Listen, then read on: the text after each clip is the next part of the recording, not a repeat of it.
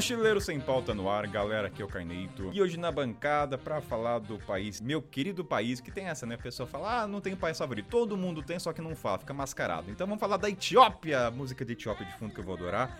E pra falar sobre esse país maravilhoso, ele que é uma relação de amor e ódio, que não, também ainda tá, é porque é da podosfera, né? Chega mais é o Ricardo Martins. Fala aí! O Ricardo ele vem pra trazer o ar intelectual pra esse programa, senão a pessoa vai achar que é só entretenimento. Então traz o Ricardo aqui, entendeu? Sociólogo, tem esse estereótipo, ah, coisa da cabeça, então vem logo, vai pra dar um balanceamento nessa bancada. Tem muita gente feliz né, nessa bancada. Falta, falta, faz falta um rabugento. Estamos aí. Diretamente de Londres, Amanda Aregues, bem-vinda novamente. Fala galera, um super prazer estar aqui de novo falando sobre esse país que eu tanto amei. E diretamente de São Gonçalo, falar de país de novo, bem-vinda, Tainá Teles. Olá, olá, Cainão, olá, galera. Obrigada aí pelo convite de novo. E para falar da Etiópia, que também é um dos países favoritos, estou aqui para rir. Então sobe essa trilha maravilhosa do país Etíope que eu vou adorar editar e vamos começar o programa.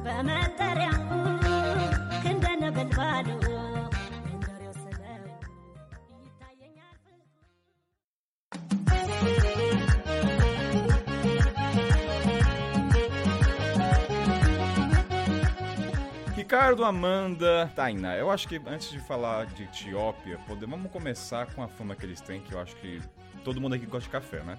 Ou não, tem alguém que não gosta de café, que fale agora. Fique... É, eu nesse assunto Não, eu eu vou adoro. ficar mais na minha. Tá. que eu não sou a maior fã de café. Então, Amanda vai ficar de bastidores agora, porque se você não gosta de café, é Etiópia. Olha, para brasileiro falar isso, eu falo por o café etíope é melhor que o brasileiro. Ricardo e a Tainá concordam. Vamos começar a falar do café etíope primeiro. Não! Ai, adoro as pessoas que discordam. né? Polêmico. Não, não, olha Pois só. é. Na verdade, o- o- isso, é, isso tá em parte por ranking, tá em, em parte certo e em parte errado. Porque, assim, tem dois lados. O café que o Brasil exporta, e o Brasil é o maior exportador de café, é um dos melhores do mundo. O café que o brasileiro toma no Brasil é uma merda, que a gente Não, mistura não, Ricardo, não coisa. vem entrar nesse campo. Eu tô falando assim, você toma um café na casa da tua mãe, Dona Maria, o café Ah, não. Pelé. Sim, não sim, vai sim, querer... nosso café é uma merda. Ah, então obrigado. Não, nosso café é uma merda.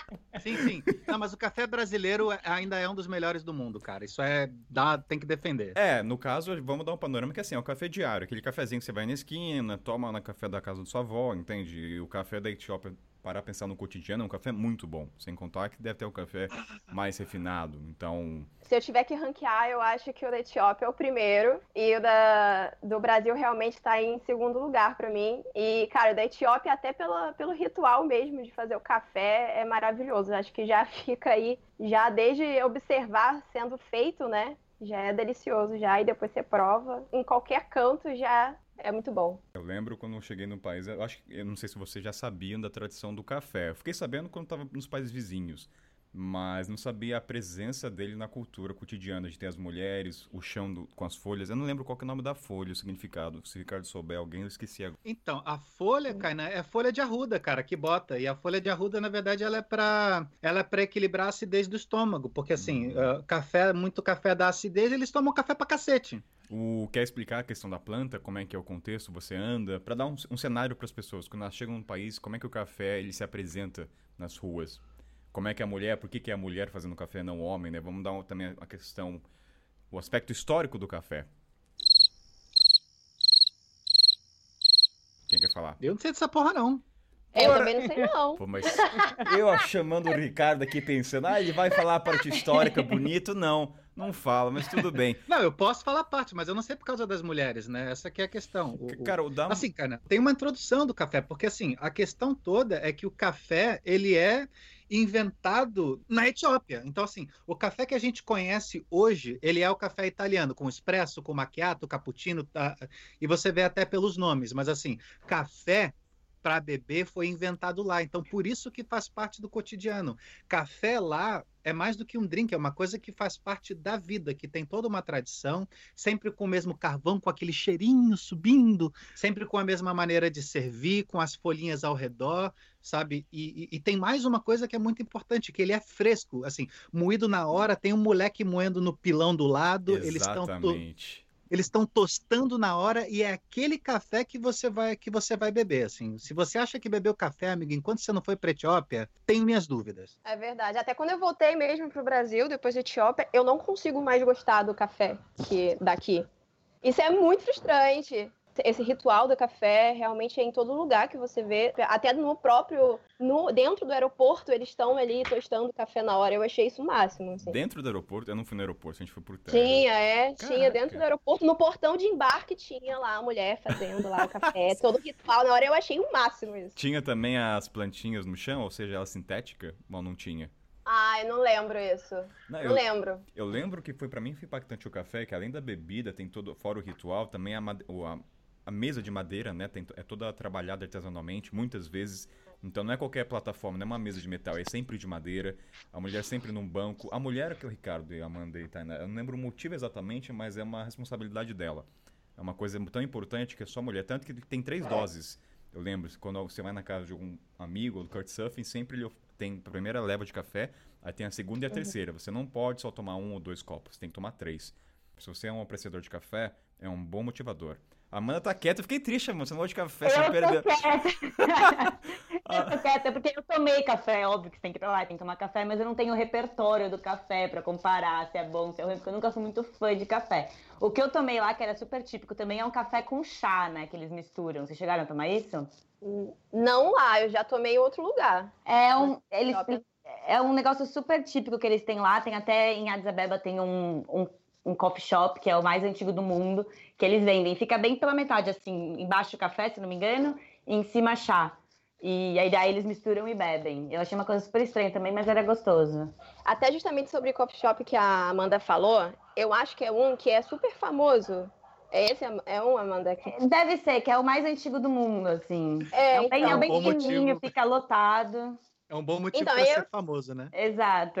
Pois é. E aí eu tinha escutado falar desse coffee shop, eu falei, bom, eu tenho que ir nesse lugar que lá que deve ser o melhor café. Acabou que eu não fui, eu só fiquei tomando na rua mesmo. E eu falei, cara, não é possível. Se o daqui da rua já é gostoso assim, lá deve ser surreal. Mas é, é em qualquer lugar mesmo que é bom, assim. Você não precisa ir pra um coffee shop pra poder ser gostoso o café. É, eu imagino que o coffee shop de- esse específico seja famoso por ser o mais antigo do mundo, né? Não é porque seja o melhor café nem nada. Mas estava super lotado, assim. Eu acho que uma parte também que é bem legal da Etiópia é que tomar um café está pro narguilé no Egito, é um entretenimento. Vamos ali tomar um café, vai na rua, toma. É assim, esse é o passatempo, muitas vezes. Não sei se pros Sim. locais, mas como turista era sempre, vamos tomar um café, para qualquer esquina. Porque tem em todo lugar, tem, a cada três quadras. locais. É, é, se tem em todo, em todo lugar, imagino que pros locais também seja, né? Porque senão não Ah. teria em todo lugar. É, pro brasileiro tá no botequinho de esquina, pra ele estar pro café. Que eu acho que bebida alcoólica, lá eu não recordo de bebida alcoólica tão presente no país. Tem a, a, cerveja etíope. Não, Tem, não, não. sim. Tem, cervejas, é. eu já tô mostrando quem é o bebom desse programa. Querem falar Tem o honey wine também, né? Tem o quê? O vinho de mel. Ah, é verdade, o vinho de mel do país. Vocês tomaram? É. Gostaram? Eu tomei assim, e eu já tava tomando cerveja, e eu tomei e fala... eu fui perguntei, ah, isso aqui é leve? É leve, de boa. Cara, eu achei que fosse leve. Nossa, o negócio era muito forte. E aí eu acho que eu fiquei me- meio traumatizada da primeira vez que eu bebi. E aí depois eu... não, foi, não foi mais gostoso depois, não. Mas é interessante, vale a pena experimentar. Eu acho que vale a experiência assim, cara. Se, se você pensar como vinho, você vai achar uma merda. Que aí não se parece em absolutamente nada. Mas se você desassociar isso e beber isso como uma nova bebida, eu acho que é gostoso, cara. Sim, eu lembro que eu tomei uma vez, mas foi na. Acho que foi meu host do Couchsurfing que oferecia, mas bebi, mas nada assim na procura, diferente do café. Apareceu no meio do caminho. Nada assim, não foi numa loja. Mas é um bom ponto pra quem quer viajar e também experimentar. Eu lembro É, agora. acho é, que só eu não lembro desse vinho, que eu bebi só cerveja, olha. Cerveja eu di- todo dia, assim. Mas esse vinho eu não tô, não tô lembrada. E a cerveja ela tem algum aspecto único, como café ou não? Tem gás pra cacete. É fermentada pra cacete. Dá, dá aquela inchada no estômago gostosa. Mas é boa.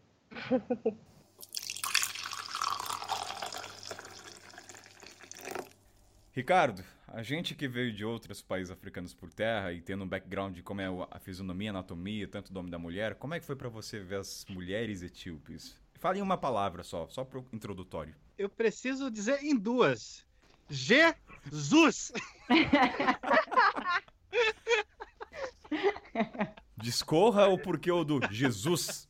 Cara, é muito louco, porque assim, quando eu tô em, eh, normalmente pedalando, a galera sempre pergunta, e as mulheres mais bonitas? Aí nego espera Dinamarca, Suécia, esse mundo eh, brancólatra, tá ligado? E aí eu falo assim, porra, Etiópia, Etiópia? Aí rola aquele clima esquisito, aquele sorriso amarelo, tá ligado? Sim, amigo, Etiópia, são as putas de umas mulheres maravilhosa, com uma cor meio caramelo, sabe? Com uma, com uma estrutura longilínea, um andar elegante, aquele sorriso branco maravilhoso e aberto. Que. Ah, ah, Jesus, cara. Não, acho que não existe mulher. É claro que é uma questão de gosto, e gosto é construído, mas assim, para mim, não existe mulher mais bonita no mundo como uma etíope. Jesus! E aqueles cabelos, hein? Não, os cabelos são coisas que eu nunca vi na minha vida, assim. Uns penteados que eu acho que deve demorar, tipo, uma semana para fazer. Elas faziam, tipo, cada dia tava com um diferente, uma coisa completamente absurda. É muito bonita as cores, a roupa. Eu fiquei apaixonada. Queria. Vou lançar para os ouvintes. Eu ainda não encontrei minha esposa, mas se for casar comigo, já vou colocar como regra. Vai casar com roupa etíope. Já digo, já, já coloco como regra. Porque é lindo pra um caralho as roupas etíopes. Eu acho que é, o material. Algodão, se um dos melhores algodões que existe no, no continente africano é do Egito e da Etiópia. Mas a Etiópia não tem tanto essa fama lá fora como o Egito tem da mulher, eu lembro até depois, porque é impactante. Uma coisa é você nunca ter viajado em, nos países vizinhos, e outra coisa é você ir direto, talvez você não tenha esse comparativo, mas quando você chega na Etiópia, queira ou não, vai, você tá ali no Quênia, na Uganda, tem um arquétipo anatômico, um arquétipo das mulheres que é parecido na cor, do, da, da fisionomia, mas na Etiópia muda tanto que é, é, impactante você não comentar sobre. Que eu até quando eu encontrava outros viajantes, falei, cara, você reparou que as mulheres aqui, elas são muito bonitas. E, e nisso eu comecei até a pesquisar em Google, assim, mulheres bonitas uh, continente africano. E, cara, eu sei que lá tem o MIS, concurso MIS, modelo africana. Etiópia tá sempre nas finais. É, isso é inegável, entende? Então, assim, tem. Isso não é só nós viajantes, tem um consenso aí de muita gente. Então. Ah, Vou casar, vou chamar um casamento pra vocês na equipe, tá bom, gente? Eu vou voltar lá e casar. O problema é o alfabeto só, que é um pouco complicadinho. Nossa. Daí a gente pode fazer um gancho até, né? O, pra quem não sabe, o, a Etiópia é o único país não colonizado das terras africanas. E qual é o efeito disso? Coisas únicas, seja língua, seja música, vestimenta que a gente falou. E isso traz uma reflexão interessante para os viajantes. Quando você para para pensar que é o único país não colonizado, você começa a projetar como seriam os países em torno e qual seria a identidade que eles teriam se não fosse a presença ocidental. Então você imagina como seria Zimbábue sem a presença da Inglaterra, como seria Namíbia sem a presença alemã. Teria outros idiomas, seria uma música totalmente não tão eletrônica, que, que quer ou não a Etiópia. É até legal, depois eu vou colocar uma playlist. Ouçam, porque... E como seria... Ah, desculpa, desculpa. Pode, pode, pode. Só posso dar um parênteses. Não, e como seria o Brasil sem, sem a presença de Portugal? Imagina. Seria é, Tupi-Guarani, seria Kaiowá, seria uma outra língua, outro estilo de música. É doido, né? Eu acho, Etiópia, ela, ela, ela te apetece a pensar nesse cenário. Que tá tão intrínseco, né? Nessa cultura de colonização, que você não questiona como seria. E como você vai num país que não foi colonizado e você vê o alfabeto que é o amárico, para o ouvinte entender o amárico é um alfabeto, tipo, eu não sei explicar, mas uma linguagem bem esdrúxula, são meio que minhoquinhas. É tipo hebraico, tipo hebraico, né? Ah, é uma maneira... Nada assim... a ver com hebraico. Não, não. Muito diferente. Não, não, é, é, que o hebraico tem curvas, entendeu? Você não hum. consegue reconhecer, né? É que nem o alfabeto grego, A, B, C. Você consegue entender em inglês, você consegue ler em francês. Mas o amárico, você não consegue nem saber o som que é aquilo. É que nem japonês, chinês, entende? Você não sabe. Então, você imagina a não presença na colonização e quanto essa afetaria, quanto seriam os países. Então, tem a questão da música, eles têm um jazz. Por que você pensa jazz? Jazz é muito europeu. De repente, você está em terra africana e tem um jazz incrível que você não tem nada a ver com o jazz habitual que a gente está acostumado a ouvir. E tem coisas também que você leva como, como certo quando você viaja, né? Então, mesmo que você vá para um lugar que seja completamente diferente do Brasil ou dos lugares ocidentais que você conhece, tem coisas que você tem como certo, como horário ou como calendário, por exemplo. Aí você vai para um país que nunca foi colonizado pelo mundo ocidental e você vê que o calendário é outro, o horário é outro, então lá eles começam a. Isso é uma coisa que eu achava muito doida. No mundo ocidental, a gente começa a contar o dia pela meia-noite e o sol nasce às seis da manhã, por exemplo. E lá na Etiópia, eles começam a contar o dia quando o sol nasce. Então, quando o sol nasce, é meia-noite. Então, isso é uma coisa muito louca também, que é uma coisa que você toma como certo e você chega para lá e você fala, ah, o ônibus vai, vai sair às duas, mas aí você precisa parar para pensar, não, mas é duas do horário ocidental ou é duas do horário etíope? Tem que ficar fazendo contas e tal, e coisas assim, do dia a dia que você precisa repensar o tempo todo quando está viajando para um lugar que não foi colonizado. Porque a cultura e os costumes são completamente diferentes, né? Eu só queria fazer uma, um, abrir um parênteses aqui, que pelo menos eu não sei como foi com vocês, mas é quando eu resolvi viajar para a Etiópia, né? É porque você já tem mais uma, um histórico aí de viagem pelo continente africano. Mas eu, eu, não passei por muitos países, mas quando eu fui para lá e quando eu é, antes de eu ir e quando, e quando eu voltei, eu fui muito questionada assim pelas pessoas por que, que eu estava indo para Etiópia, sabe? E eu, porra, por que não eu ir para Etiópia? Gente, as pessoas ficam muito valorizando exatamente essa questão dos países é, que já foram é, colonizados ou os países que foram colonizadores. E um dos motivos, assim, que você acaba numa conversa falando, pô, vai para o Etiópia por tal motivo, e isso, isso é justamente pela originalidade do país, que, é uma, que são curiosidades muito únicas e que não tem em outro lugar. Né? Então, é justamente é sobre a dança, sobre a música, sobre o calendário. É, é muito interessante mesmo por isso. Sobre essa questão da, da, Etiópia ser única, assim, vale pelo seguinte, assim, primeiro, eles não foram colonizados porque eles deram um pau na Itália, sozinhos na primeira vez, e na segunda vez, no contexto da segunda, na, da segunda Guerra, eles deram um pau com a ajuda da Inglaterra. Então, assim, em teoria, a Libéria também não foi colonizada, mas meio que os Estados Unidos compraram ao invés de invadir, então não conta muito. Mas assim, esse esse isolamento, ele criou uma identidade muito única que, de uma porrada de coisa que você só encontra lá.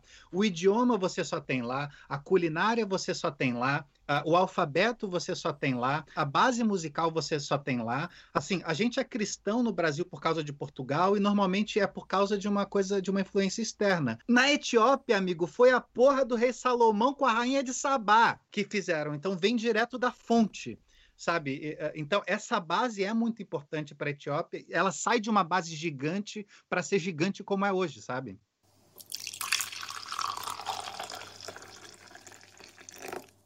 Parando para pensar, eu, quando uma pessoa pergunta de qual país está, eu acabo falando na Etiópia, eu coloco no contexto é o único país não colonizado como um grande chamativo. Não sei se isso desperta a atenção nas pessoas quando eu falo. Mas será que falar que é um país não colonizado apetece as pessoas a quererem desbravar o país? Ou elas não têm a mínima ideia do quanto isso resultou numa cultura muito diferente? Já pararam para pensar nesse aspecto? O que apetece às pessoas é foto, é selfie legal no Instagram, cara. A gente tem que se atualizar, a gente tá velho. o comodismo também, né? O conforto, ter estrutura. O pessoal não tá. Não, não, não, quer ir pro que é. Pro, pro, pro que não tá na moda também, né? Eu percebi quando eu falo da Etiópia, eu sou uma super defensora de ir para a Etiópia, porque eu acho que é um dos países mais incríveis desse mundo para se conhecer, por diversos, diversos fatores, questão cultura, questão é, lugares para conhecer, lugares bonitos, natureza, etc. E eu sempre tento vender essa ideia de ir para a Etiópia, e eu percebo que as pessoas têm muito interesse e querem saber mais, mas ir mesmo ninguém nunca foi. então, acho que existe esse interesse, mas do, do, ter interesse ao comprar uma passagem e ir, elas acabam comprando uma passagem e vão para Disney, não é, Eu acho que no Brasil as pessoas vão conhecer Etiópia pela Ethiopian Airlines, que é um ponto de parada, né? pra depois vai Exato, exato. Exatamente. Tem, tem, até uma coisa engraçada, que quando eu, quando eu fui pra Etiópia, eu peguei o voo São Paulo-Hades, e era um voo novo, né, na época, e 100% do meu voo não, não ficou na Etiópia. Eu fui a única pessoa que saiu do avião e entrou no, no país. O resto do, do voo inteiro pegou conexões para outros países. Acho que o brasileiro vai demorar muito ainda para começar a desbravar Etiópia como um ponto turístico. Vai demorar. Até para mochileiro é difícil. Acho que é pela falta de informação. Eu tava falando com, acho que foi o Ricardo, Lalibela, né? Muita gente já viu a imagem dessa igreja subterrânea, mas ninguém sabe onde fica. Ah, eu já vi. Aí você fala, pô, é Lalibela, na Etiópia? Ah, na Etiópia. Então, muita, muita gente conhece essa igreja, mas não sabe que localiza na Etiópia. Então, a, a Lúcia é etíope, né? A, a, primeira mulher encontrada, dependendo de quem para quem você pergunta, né? Ah, é verdade. Eu fui lá nesse museu. É o primeiro, é o, é o primeiro osso humano descoberto, alguma coisa assim? É, só a raça humana que começou na Etiópia. Fora isso, nada demais. Só isso, só, só, esse pequeno detalhe. Os historiadores vão te amar a maneira como você fala, Ricardo. Ah, ironia, porra. sim, sim. Mas voltando um pouco, que a Tainá tinha falado do tempo do horário, eu escuto muita história de gente que perdeu o ônibus. Porque assim, você vai comprar um ticket para outra cidade, a gente está acostumado ao horário ocidental, 24 horas. E lá, eles tomam como oficial o horário deles. Então, no ticket vai estar 5 horas, mas é 5 horário dele. E várias vezes eles não colocam o horário local e o horário ocidental. A não ser que você esteja numa empresa de turismo. Aí, beleza, eles podem colocar. Mas quando você vai na coisa local, esquece. Você vai colocar o horário 5 da manhã, que talvez seja as 3 da tarde. E nos bastidores, né? Quem, quer, quem, quem, quem, quem tem vergonha de falar que perdeu? Pode falar, vai. Cadê? Cadê? Cadê você, Tainá? Vai, joga aí. Que que você... Não tenho vergonha, não, sabe? Lá é muito diferente. Era o meu segundo, segundo ou terceiro dia lá, então eu tô desculpada, viu? Mas como é que você chegou lá na agência, a moça, putz, eu não falei pra menina que. É, na verdade, eu meio que cheguei na Etiópia sem. Eu tinha, tinha uma informação ou outra, né? Já tinha até umas informações assim contigo, mas umas coisas muito soltas, assim, muitas coisas que eu tinha esquecido. Então eu cheguei lá sem saber nada, como eu me, me locomovia para uma cidade ou outra. Eu só tinha oito dias na Etiópia. E aí eu queria porque eu queria viajar de ônibus. E aí eu queria porque eu queria viajar de Addis para Lalibela. E aí eu perdi, tipo, dois dias inteiros tentando descobrir, não tinha informação nenhuma. Aí tinha lá a Mescal Square, que aí é onde tinha um monte de rodoviária, consegui comprar um bilhetinho que era mais ou menos 24 horas viajando de ônibus. Isso depois de muito tempo procurando bilhete. Comprei o tal do bilhete. Aí o bilhete estava todo lá em amárico, não tinha nada em inglês. Aí eu falei, mano, como que eu vou fazer? Eu não tô entendendo nada. E aí onde que pega o ônibus? Primeiro isso, não sabia onde que pegava o ônibus. Não, você chega aqui, vão, vai todo mundo te guiar. Eu falei, ah, ok, show. 4 horas da manhã. Eu falei, você tem certeza que é 4 horas da manhã? Tem certeza que é 4 horas da manhã. Eu falei assim, tá bom. Aí fui pro, pro lugar onde estava hospedada, fiquei lá e tal. Aí eu, nesse dia eu tive um, um, problema, que aí no dia seguinte, 4 horas da manhã, eu tava morrendo de dor de cabeça. E resolvi não ir. Eu falei assim, cara, eu não sei como que eu vou a Libela depois, não é fácil, mas eu não vou pegar esse ônibus, não. 4 horas da manhã eu não vou, não. Aí eu fui para poder. Depois, durante o dia, fui lá para poder trocar a bendita passagem. E aí chegaram e falaram assim: não, mas o ônibus era, era 10 horas da manhã, é isso? É 6 horas depois? É 6 horas, isso. Então, aí era, era 10 horas da manhã e eu, tipo, eu tinha perdido o ônibus. Não foi por causa que eu tava com dor de cabeça. Eu tinha perdido o ônibus por causa que o horário era diferente. Eu não sabia, ninguém me avisou. Eu perguntei várias, várias vezes porque eu sabia de algum, eu lembrava de alguma coisa de horário diferente, mas não sabia exatamente como era. Perdi o ônibus e é isso. Não, é, é, e você pergunta para pessoas, isso já e depois isso aconteceu comigo umas outras vezes em relação a outras coisas. Eu perguntava, mas qual é o horário? Não, é o horário, de, é o seu horário e não era o meu horário, era o horário deles. Isso me faz pensar se existe algum golpe do horário etíope. O cara fala, ah, esse cara vai errar, ele vai ter que trocar a passagem, eu vou ganhar em cima. Ele vai assim, na verdade, a empresa consegue trocar, mas ele vai cobrar uns 10 dólares. Deve ter um esqueminha do golpe do horário etíope, só que a gente não é, sabe. É, eu não consegui trocar a passagem, na verdade. Aí. Eu perdi o dinheiro. Ah, então, ó, quem sabe existe um golpe a gente não sabe. Tá mascarado ainda, não foi revelado como o golpe do chá chinês, que hoje em dia todo mundo conhece, então o pessoal tá mais atento. Muito bom. Fica tranquila, Tainá. Eu conheço muita gente que perdeu o ônibus. Eu não me incluo nessa, posso falar com orgulho. Mas eu não perdi, não. Eu defendo absolutamente o horário etíope.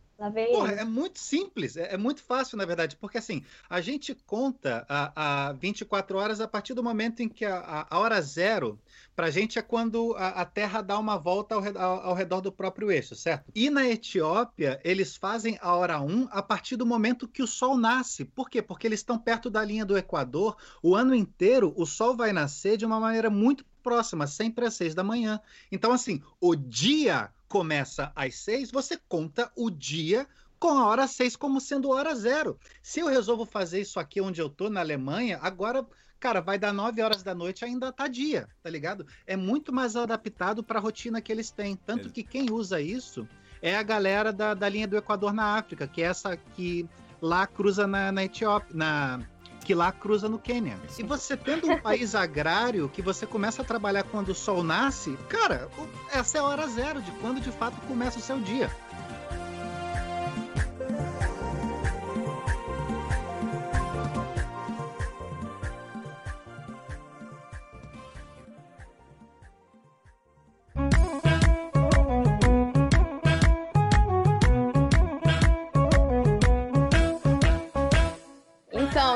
Gente, comida. Eu adoro esse momento. É meu momento favorito. Qual foi. Qual foi aí a comida? Eu acho que indiera, né? Todo mundo deve ter comido, mas eu não sei se tem outras comidas típicas ou comidas especiais de lá. Eu sou completamente apaixonada pela comida etíope. Eu, assim, voltei para São Paulo depois e não achei comida etíope de jeito nenhum para comer. Procurei em vários lugares, não achava. Aqui em Londres, que eu tô morando em Londres agora, eu como comida etíope pelo menos uma vez por semana, porque eu amo, para mim é a melhor culinária, uma das melhores culinárias do mundo. E eu sou completamente apaixonada. Mas, quando eu fui, eu fui com o meu ex-namorado, E ele passou muito mal um dia. Muito, muito mal. Assim, a ponto de a gente precisar quase ir pro hospital, só que não tinha hospital nenhum perto. E assim, até hoje, se eu falo a palavra ingere, ele já dá uns tremeliques, assim. Porque eu acho que ele gostou tanto, que ele comeu, tipo, muito mais do que ele deveria ter comido em, tipo, 10 minutos e passou muito mal. E hoje ele não consegue ouvir a palavra ingera, que ele dá uns... umas ânsias. É porque a ingera é feita de um grão que dizem que é ótimo justamente para o intestino. Então ele deve ter realmente comido muito. Ó, Tava tirando o bicho ruim do corpo, entendeu? Tava com coisa ruim, falava, vai limpar. Haja bicho ruim nesse corpo pra tirar, porque, viu? E a gente, assim, no meio, no meio do nada, do nada, assim, não tinha, não tinha nem, nem banheiro perto, assim, pra ser bem sincera. Por três dias foi um perrenguinho. Mas eu continuo apaixonada pela comida etíope e continuo comendo a minha aqui toda semana.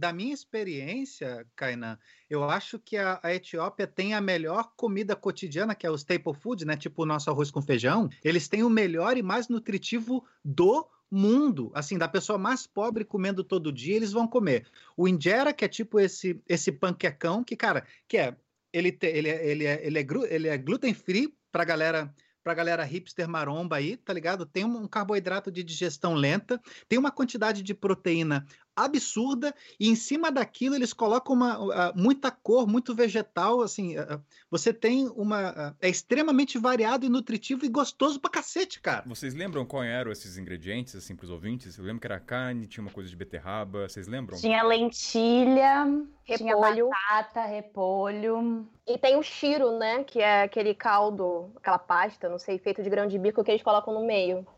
Nossa, já tá me dando fome. É, tá me dando fome aqui, viu? Carambolas. Que comida deliciosa, sério. É, além da ingera, tem outra comida que.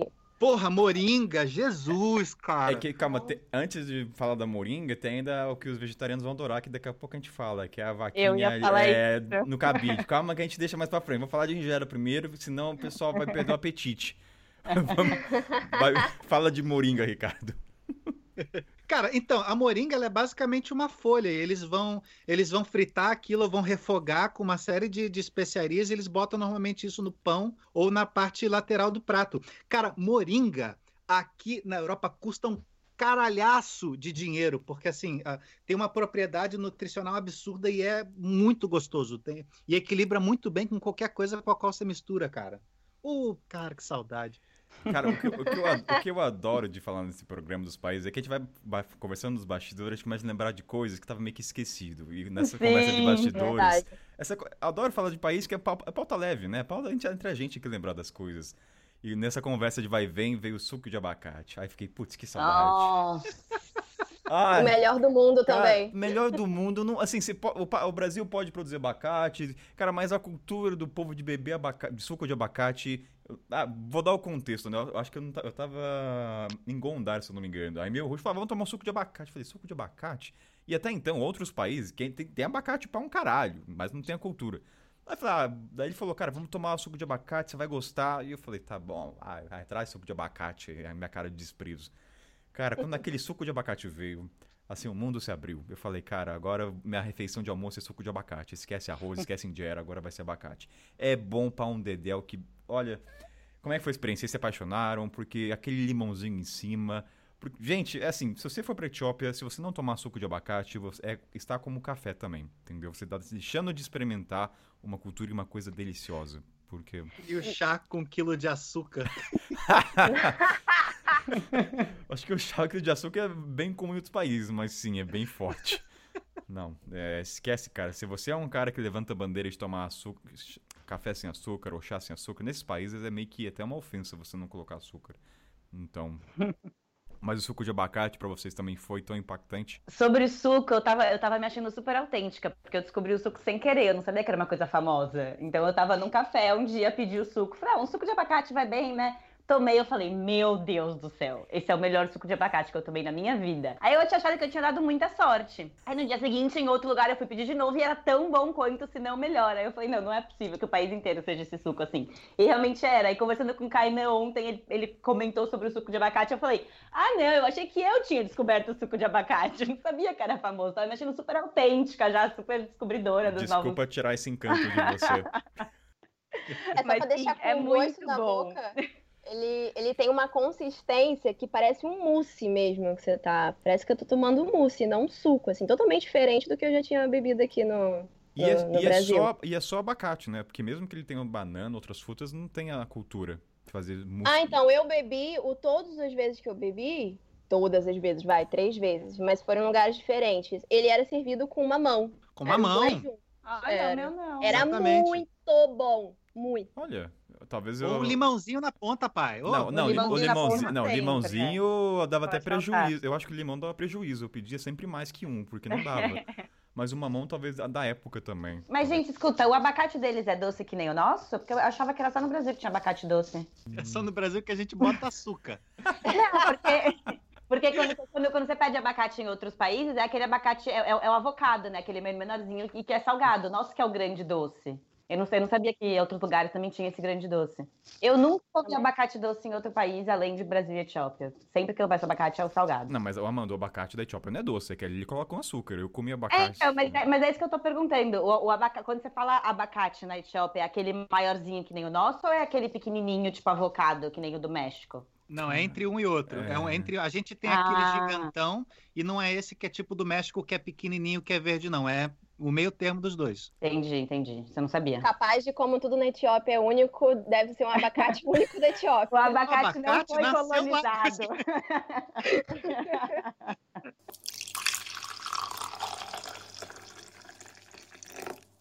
Galera, fala se vocês já receberam comida na boquinha na Etiópia, o tal do gupcha.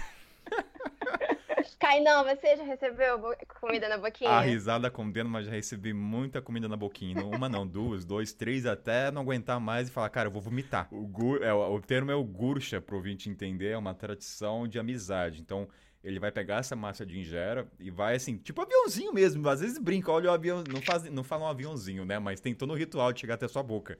Aí você abre, você não pode usar a mão, você tem que. E você come bonitinho. Então, isso é um, um símbolo de amizade. Ainda mais quando você é estrangeiro, aí que eles abusam de uma gucha, duas guchas, três guchas, porque eles querem que você coma. Então, sim, recebi muita comida na boquinha. Então, se você vai ficar com os locais, prepare pro gucha. Amanda, você recebeu? Não, o Caio tá falando que é símbolo de amizade. Eu tô só aqui pensando, e acho que eu não fiz nenhum amigo de verdade.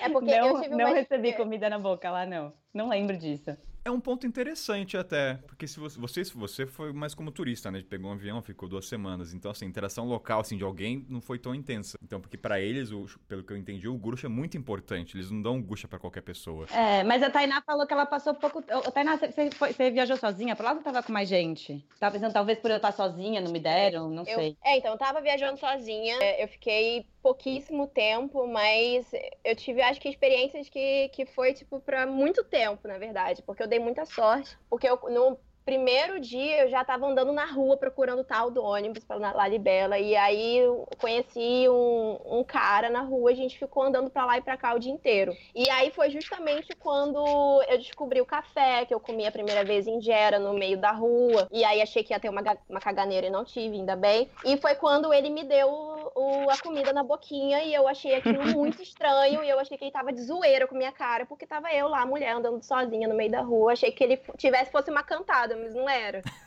Uma cantada meio diferente. Não era, ainda bem, porque. Mas foi uma sensação muito estranha, assim, sabe? Quer puxar a carne crua? Tem que, tem que puxar bonito, Amanda. Vou até deixar. Como é que é o cabidinho com cabeça de vaca? Os veganos devem adorar. mas- mas esse cabidinho. Eu vou sair da- do podcast. Tu é vegana? Sou quase vegana, sei lá, vegetariana, quase vegana, digamos assim. Então, vou perguntar. Como é que foi pra você ver aquela cabide mostrando na vitrine um pedaço do corpo inteiro e as pessoas comendo carne crua? Como é que você reagiu com isso no começo? Então, na verdade, eu não sabia que as pessoas comiam carne crua, ainda bem que eu não sabia. Mas é, essa questão aí de ver o, o corpo inteiro lá estendido num cabide, eu acho que eu já estava meio acostumada já em outros lugares, já que eu tinha ido. Não tive A gente finge demência, né? Então Passa- você não, então passa me arrisco a dizer que você nem experimentou. Claro que não. Mas pra mim, assim, me dava. Claro que dó. não! Via- viaja- viajar é né? buscar experiências. Ah, não, não. Eu, eu acho que tudo tem limite, assim. Se eu pensar em buscar todas as experiências da minha vida, meu filho, eu tava perdido, no- Não. perdido no mundo. Eu estaria apto até a comer Mas- carne humana. Eu chego nesse nível. Nossa. Ah, e, mas, o- Mas eu ma- fiquei com muito dó é, vendo eles. Quando eles estavam, tipo, arrastando os carneirinhos, assim, pela rua, pela patinha. Isso me dava muito dó. Mas vamos deixar essa parte de lado, porque daí é país, não vamos entrar nesse contexto político, mas parece que a gente tem o contraponto à sua pessoa, que é o Ah, Ricardo, é. que com certeza se Ah, deliciou, babou. Porra, puta que pariu, né, sabe? levando, levando. É claro que eu não vou, não vou defender comer carne, tá ligado? Eu como porque sou hipócrita e apoio totalmente quem vai ser vegetariano ou vegano. Mas assim, a carne que a gente compra, deixaram o cabritinho puxando ali. Assim, a vaca que a gente come não foi a minha senhora, por favor, vem aqui que eu vou lhe comer, tá ligado? Não é um método menos cruel, não, cara. E assim, não, bota, com certeza. Bota aí que a gente come coração de galinha, dobradinha, salsicha. Amigo, sabe o que, que tem dentro da caralha de uma salsicha? Tá ligado? E assim, e da carne ser crua, a gente come sushi, é uma iguaria, a gente vai no restaurante caro. É claro que assim, eu vou entender quem não gosta, e, é, porque gosto é que nem braço, tem gente que não tem. Mas assim, o- essa relação que.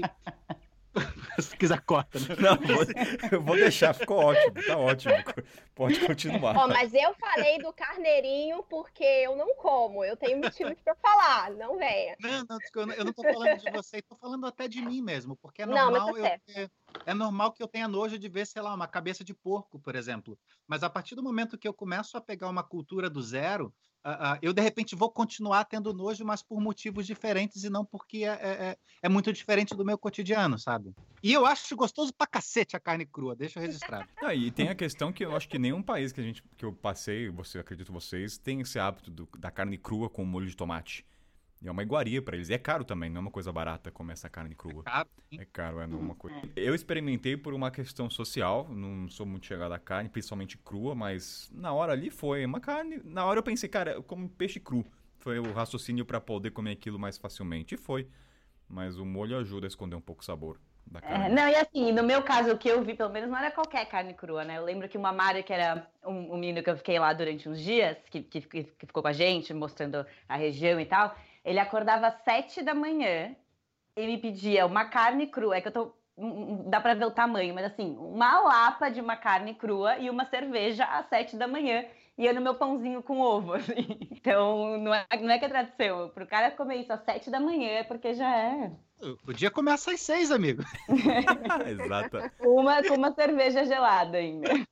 Amigo, a gente come, a gente come carpaccio, é uma, é uma iguaria, sabe? Steak tartare francês é uma puta iguaria gourmet mundial, sabe? Assim, tem uma questão ah, social na construção do nosso gosto, sabe? Não tem como fugir disso, sabe? Com certeza. Ô, gente, eu só fiquei curiosa com uma coisa, porque quando eu tava na Etiópia, eu conheci uma galera que tava justamente, assim, viajando já fazia bastante tempo pela África mesmo, e falaram que, tipo, nesse tempo que estavam viajando pela África, não estavam mais comendo carne justamente pela higiene, né? E aí eu fiquei realmente muito surpresa, porque eu não sabia que tinha carne crua lá, e vocês não tiveram problema nenhum comendo carne crua, não? O meu estômago já tá abatido depois de comer muita coisa, mas não acredito. É aquela coisa, se você sai direto de um país, tá na sua casa no Brasil, vai direto pra Etiópia comer carne, com certeza você vai ter algum problema. Então, eu e o Ricardo, muita gente aqui, eu já, cara, pode vir qualquer coisa que, entendeu? Não, nem, não tenho caganeira faz anos. Eu já tô resistente a isso. É, Não, tem um problema muito grande, o Kainan, que é o problema da, da salmonela também. Assim, beijo pra você que tá almoçando agora, mas assim, salmonela é basicamente. Salmonela é basicamente você comendo merda, amigo. Então, assim, alguém foi no banheiro, tinha salmonela, não hepatite, a hepatite, não a que fica no sangue, tá ligado? Não sei se é A ou a C, mas enfim. É basicamente um desgraçado que foi no banheiro, não lavou a mão e pegou naquilo e não cozinhou, sabe? Então tem um risco, sim.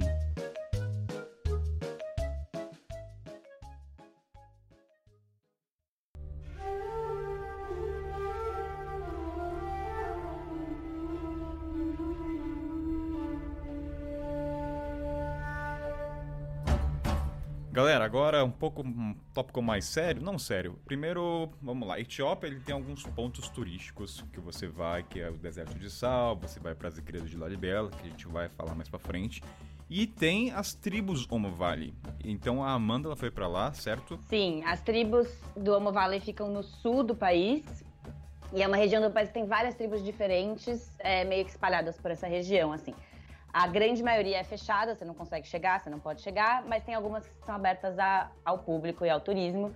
E como qualquer coisa que é aberta ao público e ao turismo, acaba ficando, acaba sendo mais explorada e acaba meio que passando uma imagem errada. Não, não errada, mas acaba passando uma imagem diferente do que é. é por quê? A imagem que você vê das tribos antes de você ir para a Etiópia é, são aquelas tribos bem National Geographic mesmo, que você vê, é, que é incrível, você fala, nossa, eu preciso conhecer isso de perto, preciso ir, e realmente são incríveis. É, tem muita coisa bonita para se ver, muita coisa diferente. As tribos realmente são de lá, não é nada fake nem nada, mas já virou, já acabou virando uma coisa um pouco turística demais, assim. Então, é, primeiro que você não consegue fazer sozinho, praticamente, né? Você precisa fazer por um tour, que acaba ficando muito caro. Aí tem o fato também de que é, quando você for tirar foto das tribos, você precisa pagar por cada foto que você tira. por cada ficando... foto? Por cada foto. E acaba ficando uma coisa super fake. Acho que até por isso que eu não posto muita foto, nem posto muito dessa parte da Etiópia nas minhas redes sociais. Deixa eu ver se eu entendi então melhor, Amanda. Você paga um preço para chegar até a tribo, certo? Então, assim, tem um pacote de fotos. Se você quer tirar fotos, tem que pagar mais 100 dólares. Não, não, não. É assim, você paga pelo tour, que, fica, que vai incluso é, transporte, acomodação e comida, etc., e quando você chega nas tribos, você cada foto que você tira das pessoas, você precisa dar umas moedinhas para as pessoas que, que você tá tirando foto, entendeu? Já virou uma coisa super turística. É, é na informalidade, não é uma coisa assim com contrato. Tá, sim, sim. É na, é na, informalidade, mas é meio que obrigatório, assim. E entendeu? acaba perdendo encanto, então, a relação entre os locais. Completamente, completamente. Por quê? O que, que acontece? Você chega, aí para cada lugar que, que você olha, tem uns locais fazendo poses. Ah. Entendeu? Tipo, do nada, assim, tipo, poses por nada, porque eles porque estão esperando algum turista ir lá e tirar uma foto deles. Então acaba virando uma coisa, tipo, super, sei lá, fake, super forçado. É, que acaba perdendo completamente a mágica do lugar em si, né? O que é uma pena. Mas, enfim, não é nem pelo dinheiro, porque, tipo, você dá umas moedinhas, assim, não é nada demais. Mas é, é pelo fato de você chegar lá e, saírem correndo várias crianças na, na, sua frente, vários adultos e ficarem posando na sua frente, sendo que você nem tá segurando uma câmera ainda, sabe? Então, assim, é um lugar incrível, maravilhoso, muita coisa muito foda para você conhecer e para você ver. Mas tem essa parte turística que é extremamente forçada e que incomoda um pouco. É, a Tainá foi para lá? Não, eu não fui justamente porque, como a Amanda disse, você precisa ir com a agência e não é um, um, valor baixo, é um valor alto, pelo menos que eu tinha visto, e saía do meu orçamento. E eu também tinha já escutado é, algumas pessoas falarem justamente sobre ser um, um, ponto que ficou muito turístico. Eu ouvi também um pouco falar que já estava meio fake. Acho que não é questão de fake, mas é justamente essa coisa muito forçada. Então, eu acho que eu não, eu não, não era a experiência que eu estava buscando. Assim, eu estava buscando mais o improviso que acontecesse, eu estava abraçando. Mas não queria uma coisa muito forçada. É, não, eu não, eu não sei lá. se eu vou querer entrar tanto no campo político, que o problema, no caso, não é as tribos fazerem a pose, mas assim, qual a intenção do viajante querer ir para lá? Não, lógico, é aquela lógico. coisa, cada um Sim. tem sua maneira de ganhar dinheiro e as tribos também passam por globalização, elas têm sua maneira de ganhar com o turismo. Eu acho que então, no caso, tem que falar para uma ótica do qual motivo que a Amanda ou eu, ainda estou indo para lá. É para fazer o registro e depois falar que esse registro foi autêntico numa tribo e ele não menciona que pagou 150 dólares e que pagou, entende? Não teve uma relação humana entre os dois. É que nem faço, uma analogia com os maçais. Eu não vejo o problema o turista lá, mas o problema é quando ele vai e o comportamento dos maçais se, é, ele dança para os turistas, mas acaba não desenvolvendo talvez a produção de colares ou sabe, o, a forma, a pro, o progresso daquela região não é tão, vamos dizer, ética, assim dizer. Posso estar falando na ignorância, tá? Não sei se o Ricardo, tá, a Amanda vão concordar, mas... O Kainan, eu, eu acho que a, a, questão quando você paga, por exemplo, para uma foto, eu não, eu não acho que seja errado, não, porque ao mesmo tempo eu já vi muitas situações que parecia que era quase uma exploração da imagem humana, assim. É, do cara tá lá e vem um turista. Muitas vezes os turistas simplesmente vão para essa tribo justamente para tirar um monte de foto e, e, parece que é uma invasão, assim, sabe? Não é uma coisa que eu acho que existe é, um limite entre as situações. Você pegar, de repente, capturar um momento, sabe, que está acontecendo ali, você fazer uma foto e, ao mesmo tempo, turistas irem para as tribos e ficar com uma câmera na cara do, das pessoas de lá. E eu acho isso um, um pouco exploratório. Não estou dizendo que eu não faria, digamos assim, mas eu acho que é justo pagar, sabe? Não, não acho que tá errado, não. Mas o problema também tá de como o país é retratado por causa dessas fotos quando ela é paga também. É, eu acho que eu tenho uma coisa que é bem no meio desse caminho, porque assim, essa região onde tá, nessa região de Omo, que é onde estão as Hamer Tribes e tudo, ela tá logo depois de umas fronteiras mais perigosas da África, que é aquela tríplice fronteira que no Google é pontilhada, é pontilhada, nenhuma linha tem, tá ligado? Que é tipo Sudão do Sul, Quênia e Etiópia. É uma região super conturbada e assim, tem guerra civil lá por causa de água, porque assim, eles precisam alimentar o gado, então vai um roubando água do outro. É muito perigoso, mas perigoso para eles, é porque a guerra não é com você. Então, para mim, cruzando de bicicleta nessa região foi difícil pra cacete, mas assim, eu cruzei essa região toda, eu fiquei uh, dias com essas tribos, eu não gastei nada. Eles me deram comida. A questão não é, não é com a tribo, a questão é com a, com a pasteurização que as pessoas de fora da tribo fazem para que isso seja comercializado. E assim, isso gera uma questão. Quando a gente estava falando de Etiópia, sabe, de, do, do que, que você pensa? Assim, cara, a grande maioria vai pensar Etiópia, um desgraçado do menino uh, pobre com barriga de verme, assim, um país no meio, de no meio do deserto, que é essa região da, das Hammer Tribes que ocupa 5% do território, quando a Etiópia é absolutamente montanhosa e verde, sabe? Sabe? Essa região é do caralho, é uma das tribos mais intactas que a gente tem na África. Eles têm uma cultura única que é espetacular. Mas se você depender de algo pasteurizado, você vai ter algo pasteurizado no, como resultado final. Mas assim, para quem tem a oportunidade de ou conversando com as pessoas no Couchsurfing, ou alugando um carro, ou de bicicleta, assim, cara, vai que é só alegria e, e tem uma quantidade de cores linda. Eu tenho foto pra cacete, nunca paguei um centavo por isso, sabe? Eu paguei com amizade, com atenção e não com dinheiro. Dinheiro é muito mais fácil.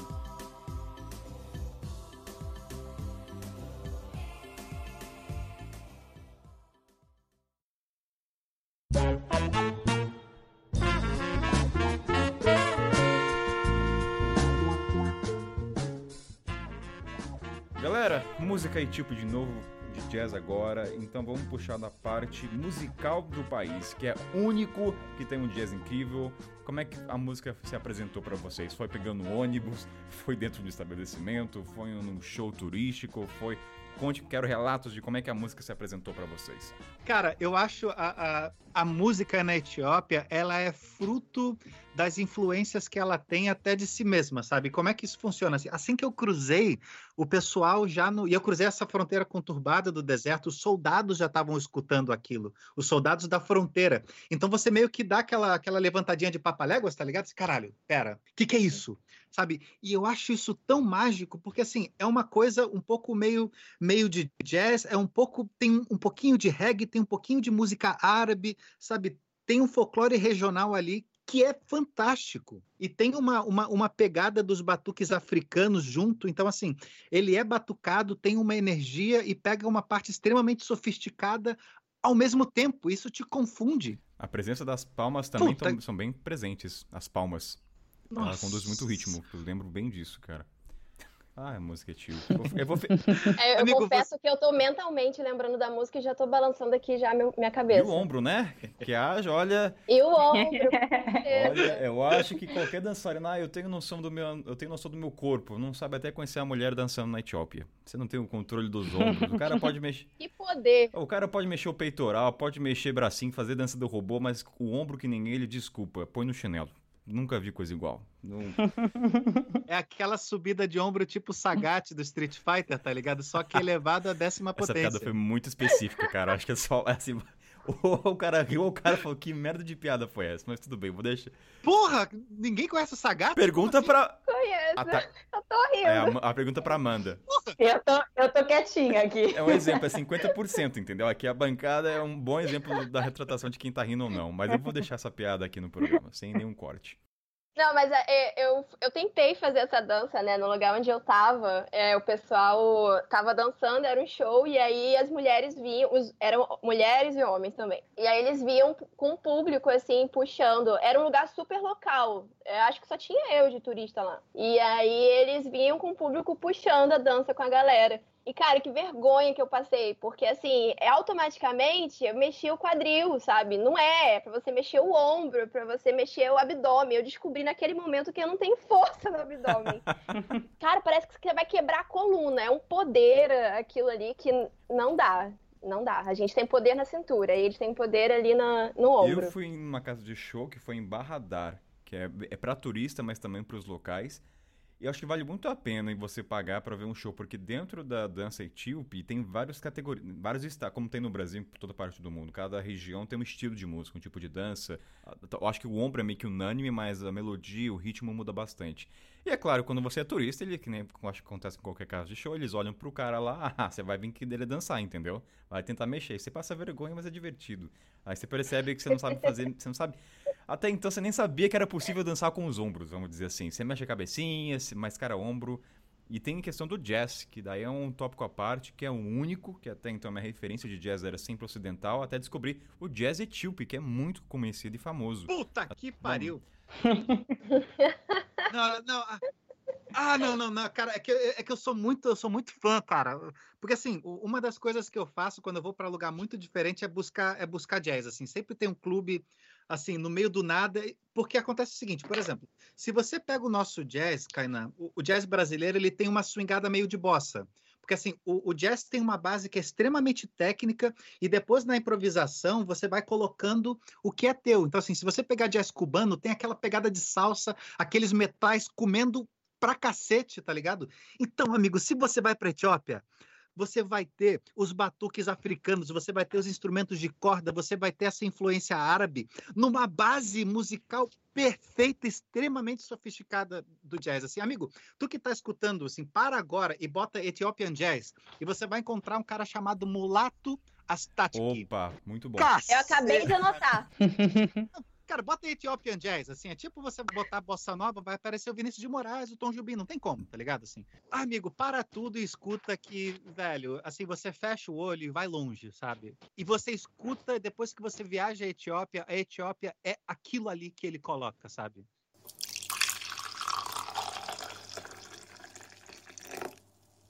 Outra coisa que eu achei super interessante, que eu jamais imaginaria antes de eu ir, é a questão da cultura Rastafari ser completamente baseada na Etiópia, né? É, eu, não, eu, não, eu não sabia disso, mas lendo depois e vendo em museus lá e conversando com as pessoas, descobri que Ras, por exemplo, significa príncipe e Tafari era o nome de um príncipe famoso que tinha por lá, que depois virou imperador e depois ficou conhecido como Haile, eu não sei nem como é que pronuncia em, em português, mas Haile Selassie. O Haile Selassie, pô. Selassie. Nossa cara mais B10 da história da Etiópia. Não sei como é que se pronuncia. Mas, enfim, não sei, talvez o Ricardo consiga trazer mais a parte histórica e tudo, mas é uma coisa que eu achei super interessante. as cores da, da bandeira Rastafari, por exemplo, são as cores da bandeira da, da Etiópia, então tem todo uma, um embasamento e enfim, não sei, talvez o Ricardo saiba explicar mais a parte histórica e, e cultural e política disso tudo também. Vai lá, professor. professor de, de cu é rola, rapaz. Porra, eu sou curioso.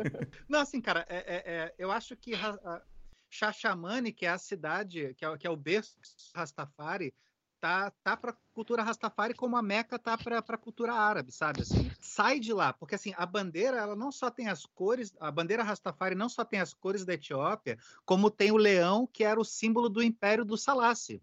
Então, assim, o Salassi, quando estava Acho que ele já estava na Jamaica, eu não lembro onde ele estava, mas assim, ele fundou e deu o nome dele com as cores da bandeira que ele tinha na época. Será que isso tem? Porra, pra cacete sabe? Então, assim, o, o, assim como todo mundo quer voltar para a Mãe África, uh, quando você tem essa raiz negra, o, o movimento Rastafari quer voltar para a Mãe Xaxamane, sabe? Então, isso tem uma, uma questão inerente, inerente fundamental na Etiópia, cara. Agora, alguém foi para Xaxamane? Eu quase fui, mas não, não, cheguei aí, não. Mas foi, foi realmente é, uma surpresa para mim também, a questão de... Eu achava que toda a cultura Rastafari era lá da Jamaica, e aí, conversando com um cara lá que eu conheci, que eu fui entender que, que não, que veio do, da Etiópia, que o imperador é que é considerado o, o príncipe da paz, que é o, o Rastafari. Uhum. E, cara, muito surpreendente, porque parece que muitas coisas, é justamente essa, essa raiz aí, a origem aí do, do, do Rastafari parece que foi movida completamente assim para Jamaica, em vez da gente lembrar também que é lá da Etiópia. Mas me corrijam, me corrijam se, se eu estiver errada, porque eu, eu lembro quando o que eu li na época era que, na verdade, a, a, a, religião e a cultura Rastafari nasceram na Jamaica, mas eles acreditavam que o imperador etíope era uma é, reencarnação de Jah, alguma coisa assim. Só que a, a, a religião mesmo nasceu na, na Jamaica. E, e, e, e Shashamane, na época que ele era imperador, foi uma parte da terra que ele, que ele deu para os jamaicanos rastafares voltarem para a mãe África, né? voltarem para o continente de origem deles. Mas a cultura e a religião mesmo nasceu na Jamaica. Então, nasceu na Jamaica pelo, pelo Salassi. Essa que é a sim, parada, sim. entendeu? É, porque quando ele foi, quando ele foi coroado, aí era uma profecia do Ai, deixa eu lembrar. Rei Negro. É, Não, era, uma, era uma profecia do, Mark, do, do Marcus Garvey, lá da Jamaica, que ele fazia uma profecia que um, um, rei negro seria coroado na África.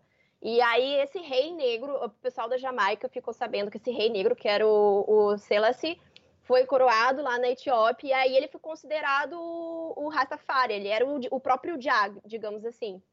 E aí, meio que a origem que começou na. na é, é, acho que é um pouco misturado, mas aí tudo. O, o Selassie doou essas terras do, de Xaxamani e aí é tipo, virou como se fosse a terra prometida do, do, Exatamente. dos Rastafaris, entendeu? É uma, é uma terra sagrada, ainda existe essa comunidade Rastafari lá. Eu acho, eu pelo menos eu conversando com, com o pessoal da Etiópia, parece que existe um preconceito entre o pessoal que não é Tchamani, um preconceito do pessoal que tem dreads, por exemplo, então eu conheci dois garotos que eles tinham dreads, eles tinham dreads longos e aí a própria comunidade estava tendo preconceito com eles, eles tiveram que cortar o dread e ter o cabelo curtinho.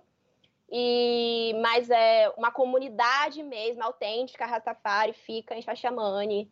E aí o pessoal usa mesmo roupa de aquela roupa típica, digamos assim mesmo. É lá. Então, cara, eu fui para Xaxamane, né? Eu fui para Xaxamane ah, justamente legal Fui, fui, fui. Justamente buscando essa história. E assim, na minha experiência pessoal, foi bastante decepcionante. Porque tem uma questão de especulação imobiliária, você tem uh, uh, gente comprando terra. Então, assim, foi um rei que deu as terras e o rei nem rei. O, e o rei deixa de ser rei. O que, que faz com aquilo? Sabe, você defende por poder bélico quando você tem uma cultura que é absolutamente pacífica. Então, assim, eles foram perdendo terra para cacete. Então, o que eu imaginava que seria uma comunidade, a, a, a Meca Rastafari, ela foi reduzida a um terreno. Existe esse templo Rastafari que na verdade virou um terreno, virou tipo uma chácara pequena, entende? Você tem que pagar para entrar e você tem o que ele chama hoje em dia do, do Babylon Rasta, né? Que é o Rasta de cidade tá ligado? Que, uh, que você tem uma série de coisas culturais na cultura Rastafari, mas você tem o cara que tá fumando maconha e com o dread lá e tá te pedindo dinheiro para você entrar e para tirar foto e para fazer qualquer coisa, sabe? Então, em Xaxamane, isso tá lutando para não morrer, cara. Tem uma galera séria que tá tentando chegar lá e, re, e, e reviver, mas assim, hoje em dia, beira a morte, o que existe do, da cultura Rastafari em Xaxamane, sabe? Que é uma puta decepção, sabe?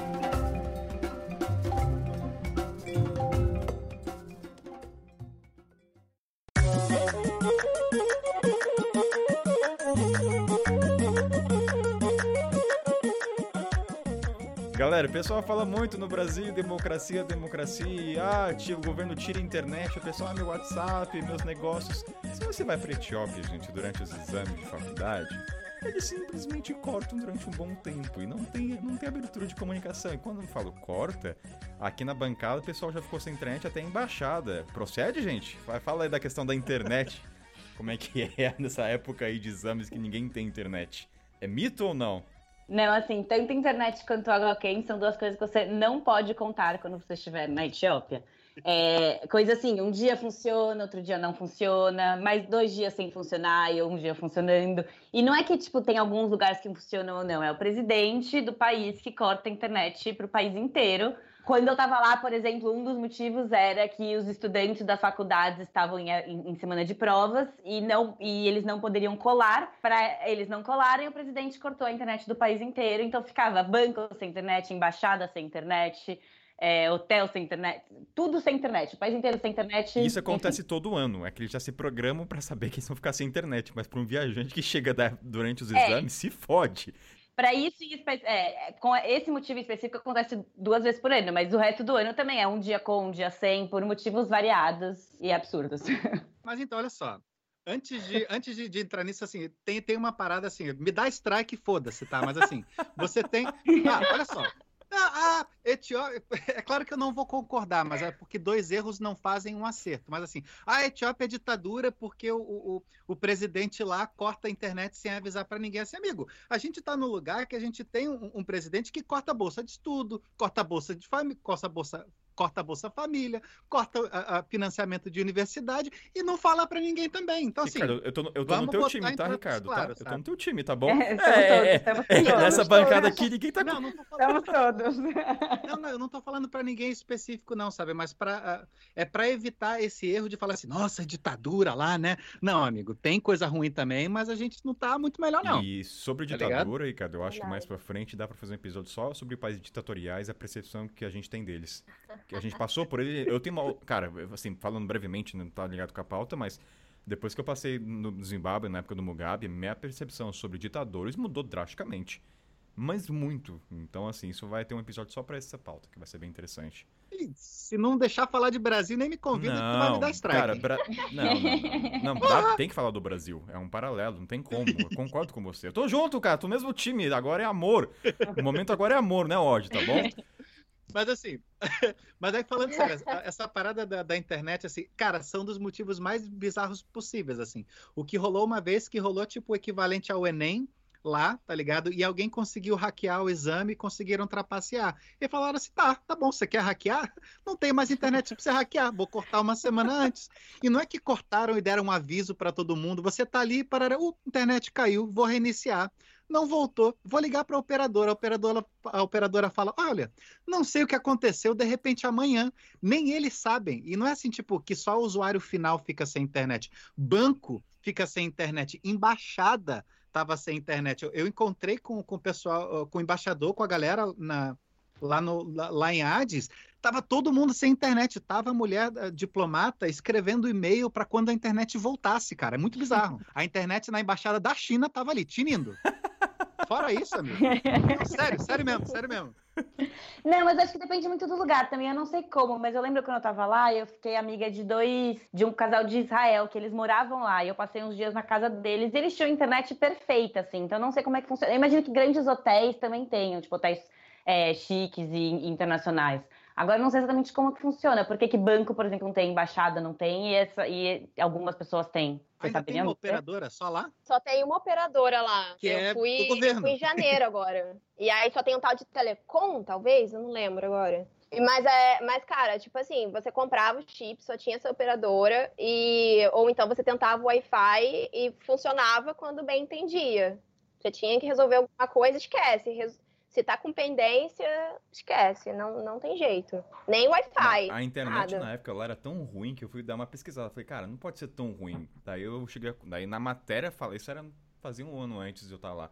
Que falava que a Etiópia tinha a segunda pior internet do continente africano. Só perdia para Burkina Faso. Porque, cara, de repente. Sabe qual, sabe qual é o chocante? Você tá no Quênia, que é o país vizinho, que tem a melhor internet do continente. E de repente você tá ali, tá numa bosta. Do mundo! Do mundo! Safaricom ganhou o prêmio mundial, ganhou os três já, cara. Ricardo, é Sério mesmo? Ricardo é cultura. Obrigado, Ricardo, por essa informação. Porra, Safaricom, não, é boa pra caralho, mas assim, eu não sabia que era ganhou, mas ela no continente ela é a melhor que existe. Ela é rápida, ela. Enfim. E de repente você sai de um contexto da melhor e vai pra uma das piores. Você fica meio frustrado com isso. Eu lembro que eu comprava pacote de internet de 2 GB, que era caro até na época. Eu não conseguia consumir, porque não dava para acessar. Cara, 2 GB não é muita coisa. Você vê uns vídeos aí acabou. Então, é assim, pro viajante, eu acho que para contextualizar, checa quando é os exames da faculdade, tá bom? Eu acho que isso é importante. Checa, mas já vá sabendo que não vai adiantar nada, porque você vai ficar não sem internet. É verdade. Então, e sem contar que quando você pega o cartão de celular, eu lembro que isso foi impactante na fronteira, que daí dá para fazer até linkagem com isso primeira coisa que você faz quando chega no país é comprar um bendito cartão celular para ter internet. E foi impactante, porque como naquela época só pertencia ao governo, tinha a cara com a K-47 na porta da loja. não é uma loja, tipo assim, claro que você entra. Tinha a cara de rifle. Não podia entrar com a mochila. Eu tive que deixar a mochila para fora. E quando você consegue o celular, eles, eles deixam claro, olha, seu celular vai ser rastreado. Falei, caraca, cara, isso nunca tinha acontecido. E não é liberado na hora, demora acho que um dia e meio para eles liberarem você ter acesso à internet ou à rede de ligação. Mas tem que ter um tipo de autorização, não é? Pra você poder ter internet no seu celular, não tem um negócio acho assim? que por ser na fro... porque Gente, eu acho que mudou um pouco, porque eu fui agora e não tá isso você tudo pegou não. no aeroporto. Tipo, comprei o Você- chip, peguei no É, então, ser aeroporto é por um- isso, É, peguei o no aeroporto- aeroporto. Ah, engasguei aqui, desculpa. Aeroporto é uma coisa, agora a fronteira é... Em suma, assim, internet lá e celular é uma aventura. É. Aí o pessoal às vezes fala, ah, Kainan, às vezes eu recebo esse tipo de pergunta, ah, não tem um- aquele chip que funciona no, no, em vários países? Ah, eu só rio. Eu só dou risada, eu nem É. comento. Então, assim, gente, não existe esse forcing aí na África. Talvez acho que Marrocos existe, mas é só um adendo aí de não existe, tem que comprar o cartão de cada país, tá? Não, e tem uma dica importante também, que é, como ela, ela é do governo, é bom ter um VPNzinho ali, cara, que tem uma, uma série de coisas que não, não vão funcionar se você não acessar via VPN. Site pornô, por exemplo, não entra. Dizem, dizem, dizem. Me falar. falaram, o passarinho verde me falou. Tanto que lá o VPN é importante que o WhatsApp não é cultural lá. é Lá é o Telegram. Dica boa, Ricardo. Uma outra linkagem também, eu acho que para informar quem quer viajar, ônibus entre cidades não é permitido durante a noite, então você tem que programar em relação a isso. Isso pode interferir na sua logística, ainda mais se você vai ficar uma semana, duas semanas. Então, pensar que ônibus não pode percorrer à noite por uma questão de periculosidade.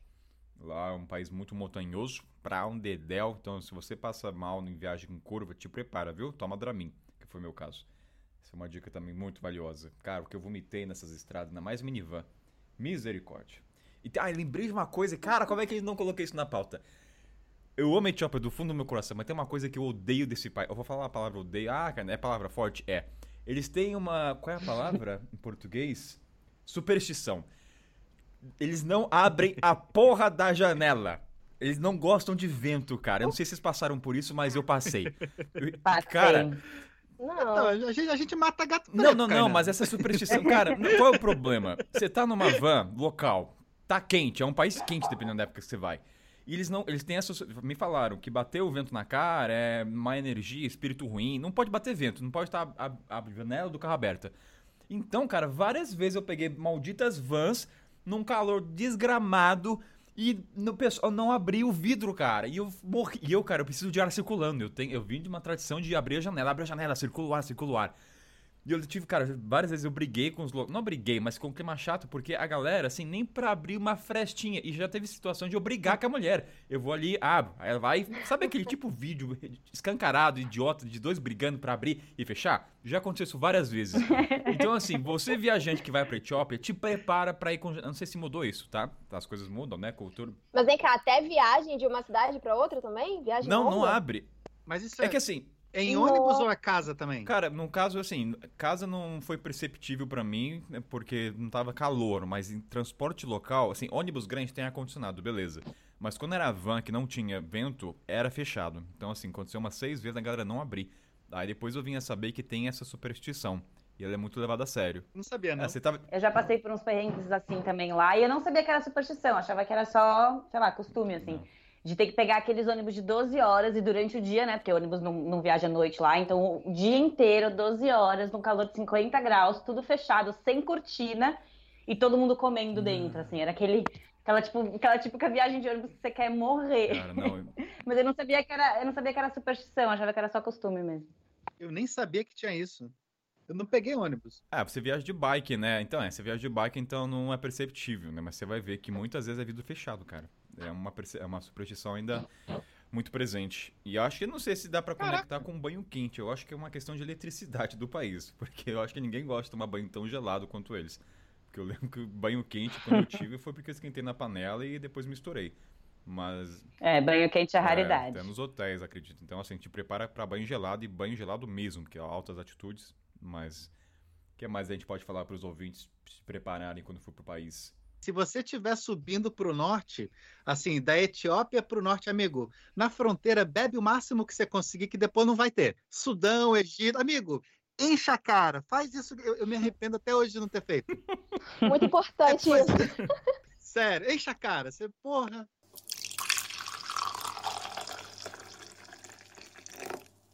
Vai, depois de toda essa parte histórica, linda, maravilhosa, vamos agora ao que interessa a muitos viajantes, que é a parte turística, o chamativo, o apelo. Vamos começar então por Deserto de Sal. Quem foi para lá? Eu fui. É, na verdade, o deserto de sal fica dentro de um lugar maior que, chama, que eles chamam de Danakil Depression, né? Que constitui no deserto de sal, em Dalou e no Ertaale, que para mim foi um dos pontos altos de uma viagem com muitos pontos altos. Então, Ertaale é um lago de lava que tem, é um, é um dos únicos lagos de lava do mundo. E se eu não me engano, é o único que é permanente o ano inteiro. E é completamente incrível você ver ao vivo um lago de lava e fica perto também do deserto de sal. Que o deserto de sal o deserto de sal em si não, é, não tem nada muito especial, para ser bem sincera, assim. O que é mais interessante dentro desse deserto é um lugar que chama Dalou, que é um lugar que parece que você está em outro planeta, literalmente. Eu não sei nem explicar o que é direito, assim. São vários lagos. Qual é a coloração desse lago? Todas. Todas as cores possíveis. Sério, não, não dá pra explicar. Quem tiver com celular, computador aí, procura. Dalou, D-A-L-L-O-L, porque não tem como explicar em palavras o que que é. Mas esse lugar, qual é, qual, é o, qual, qual é o apelo dele? É a coloração? É a distância? É o isolamento? O que, que faz esse lugar ser tão atrativo para as pessoas?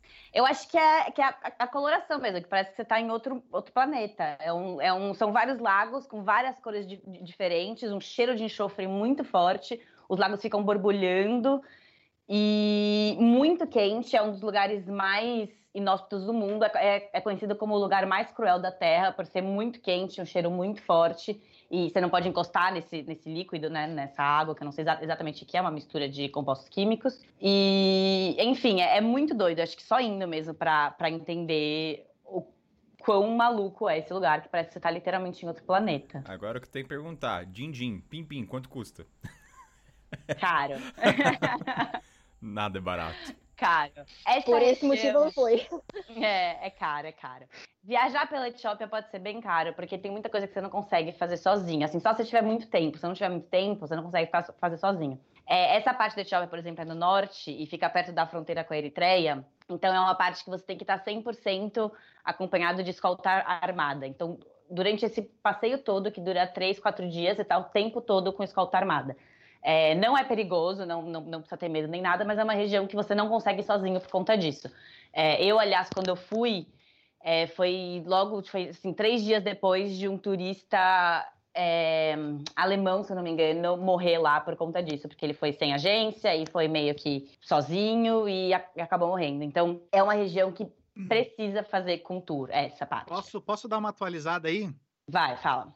Porque assim, o, essa região aí, cara, é a fronteira com a Eritreia que se separou e eles estavam em guerra civil por muito tempo. Só que assim, Até pouquíssimo ano... tempo atrás, né? Sim, só que aí agora abriu, cara. Agora os voos já estão já já estão de volta. Então, assim, cara, o Nobel, o Nobel da Paz do ano passado foi do, do, do Abiy Ahmed, que é o primeiro-ministro etíope, cara. E uma das razões para ele ter ganho o Nobel foi finalmente ter conseguido dar o passo final para a pacificação dessa região. Agora tá mais de boa. É, eu fui Sim, até no... é verdade, faz sentido. Eu tava até no Teamcast, que desse ano, que é o evento mais importante do que é a comemoração do batismo de Jesus. E até acho que o, ministro da, da Eritreia estava no país justamente para simbolizar a, a, a, pacificação aí entre os dois países. É, eu imagino que agora deve estar mais tranquilo. Então eu fui faz uns quatro anos e você tinha que estar com o escolta armado o tempo todo, 100% do tempo.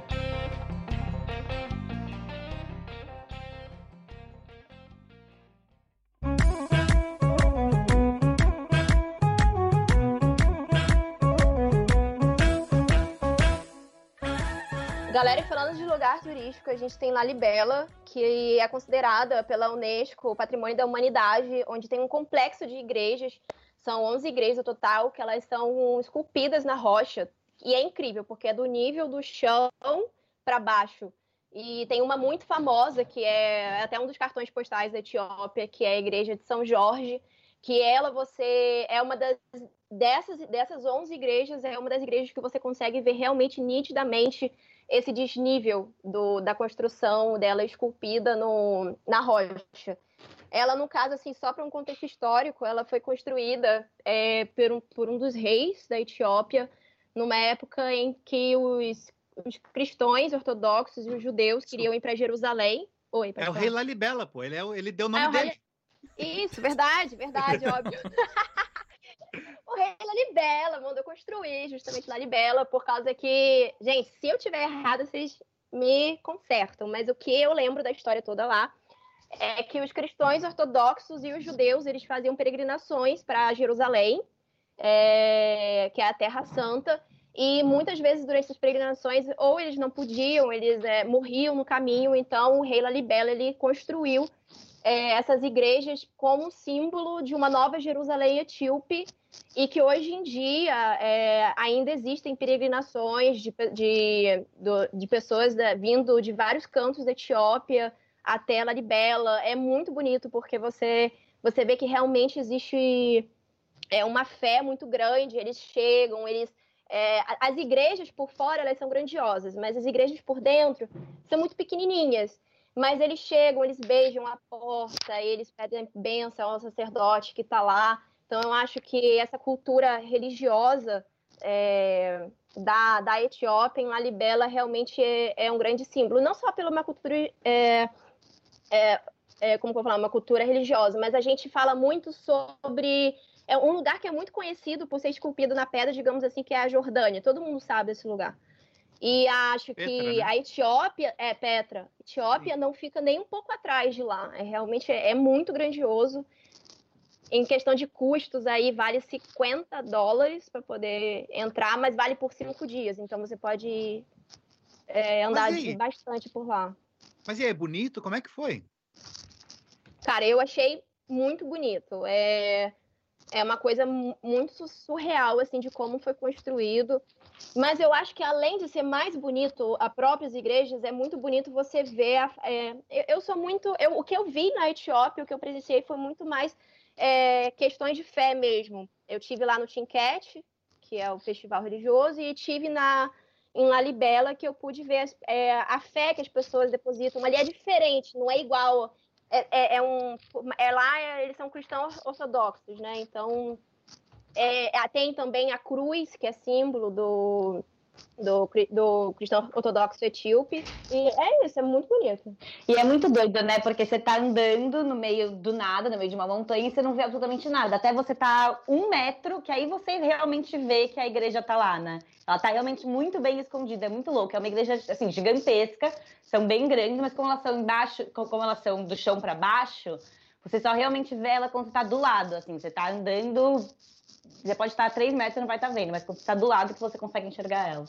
Muito doido. E falando também de Lalibela, gente, o motivo das igrejas serem subterrâneas, ao que me falaram, vamos tomar isso como verdade, que era devido à proteção de invasão dos ocidentais, né? Porque você, como a Amanda falou, você chega lá, você não vê nada. Você está próximo, de repente você passa uma curvinha e vê as igrejas. Então o fato de ser subterrânea era proteger contra a invasão, porque você não conseguia ver. Então, se você está invadindo, você vai achar que não tem civilização lá. É, e, lá, e lá esse negócio de igrejas escondidas também é comum, né? Não é nem só as de Lalibela. Eu fui, por exemplo, nas de é, igrejas de Tigray, e são, assim, umas mini igrejinhas pequenininhas no topo de montanhas, que você demora duas horas e meia para subir, super escondidas. E o pessoal sobe e desce todo dia para missa, para batizados, para eventos, enfim. Eu imagino que seja por esse mesmo motivo, Sim, né? eu acho que também, falando essa coisa de informação, tem alguns. Mochileiro, eu acho que é um arquétipo de não querer pagar guia. Tem um pouco dessa birra, né? Dinheiro. Mas eu acho que Lalibela e Egito, eu acho que valeria. Se eu ainda pudesse voltar no tempo, eu teria pagado um guia naquela época. Eu acho que ali deixei de aprender muita coisa, porque não tem muita informação. Só abrindo parênteses, que eu, eu consegui um mega desconto lá, tem, tem que chorar, óbvio, o, o, o preço lá na Libela, mas eu conheci, eu peguei o guia, o, eu conheci depois uma galera que foi de guia, mas cada guia, mesmo credenciado, explicava uma coisa. Não ajuda então, muito, então, para os ouvintes. É. Ah, mas é... não, assim, é interessante a história. Assim, eu acho que assim, existiu uma parte que estava igual, sim, só que lá Libela existe tudo, é, é muito, muito cheio de simbolismo. Então, tipo, é um desenho que tem lá significa alguma representação da Bíblia, alguma coisa, e cada guia falava uma história sobre esses símbolos. Mas a história em si de Lalibela vale o guia, entendeu? É, é só detalhes que cada guia conta uma história.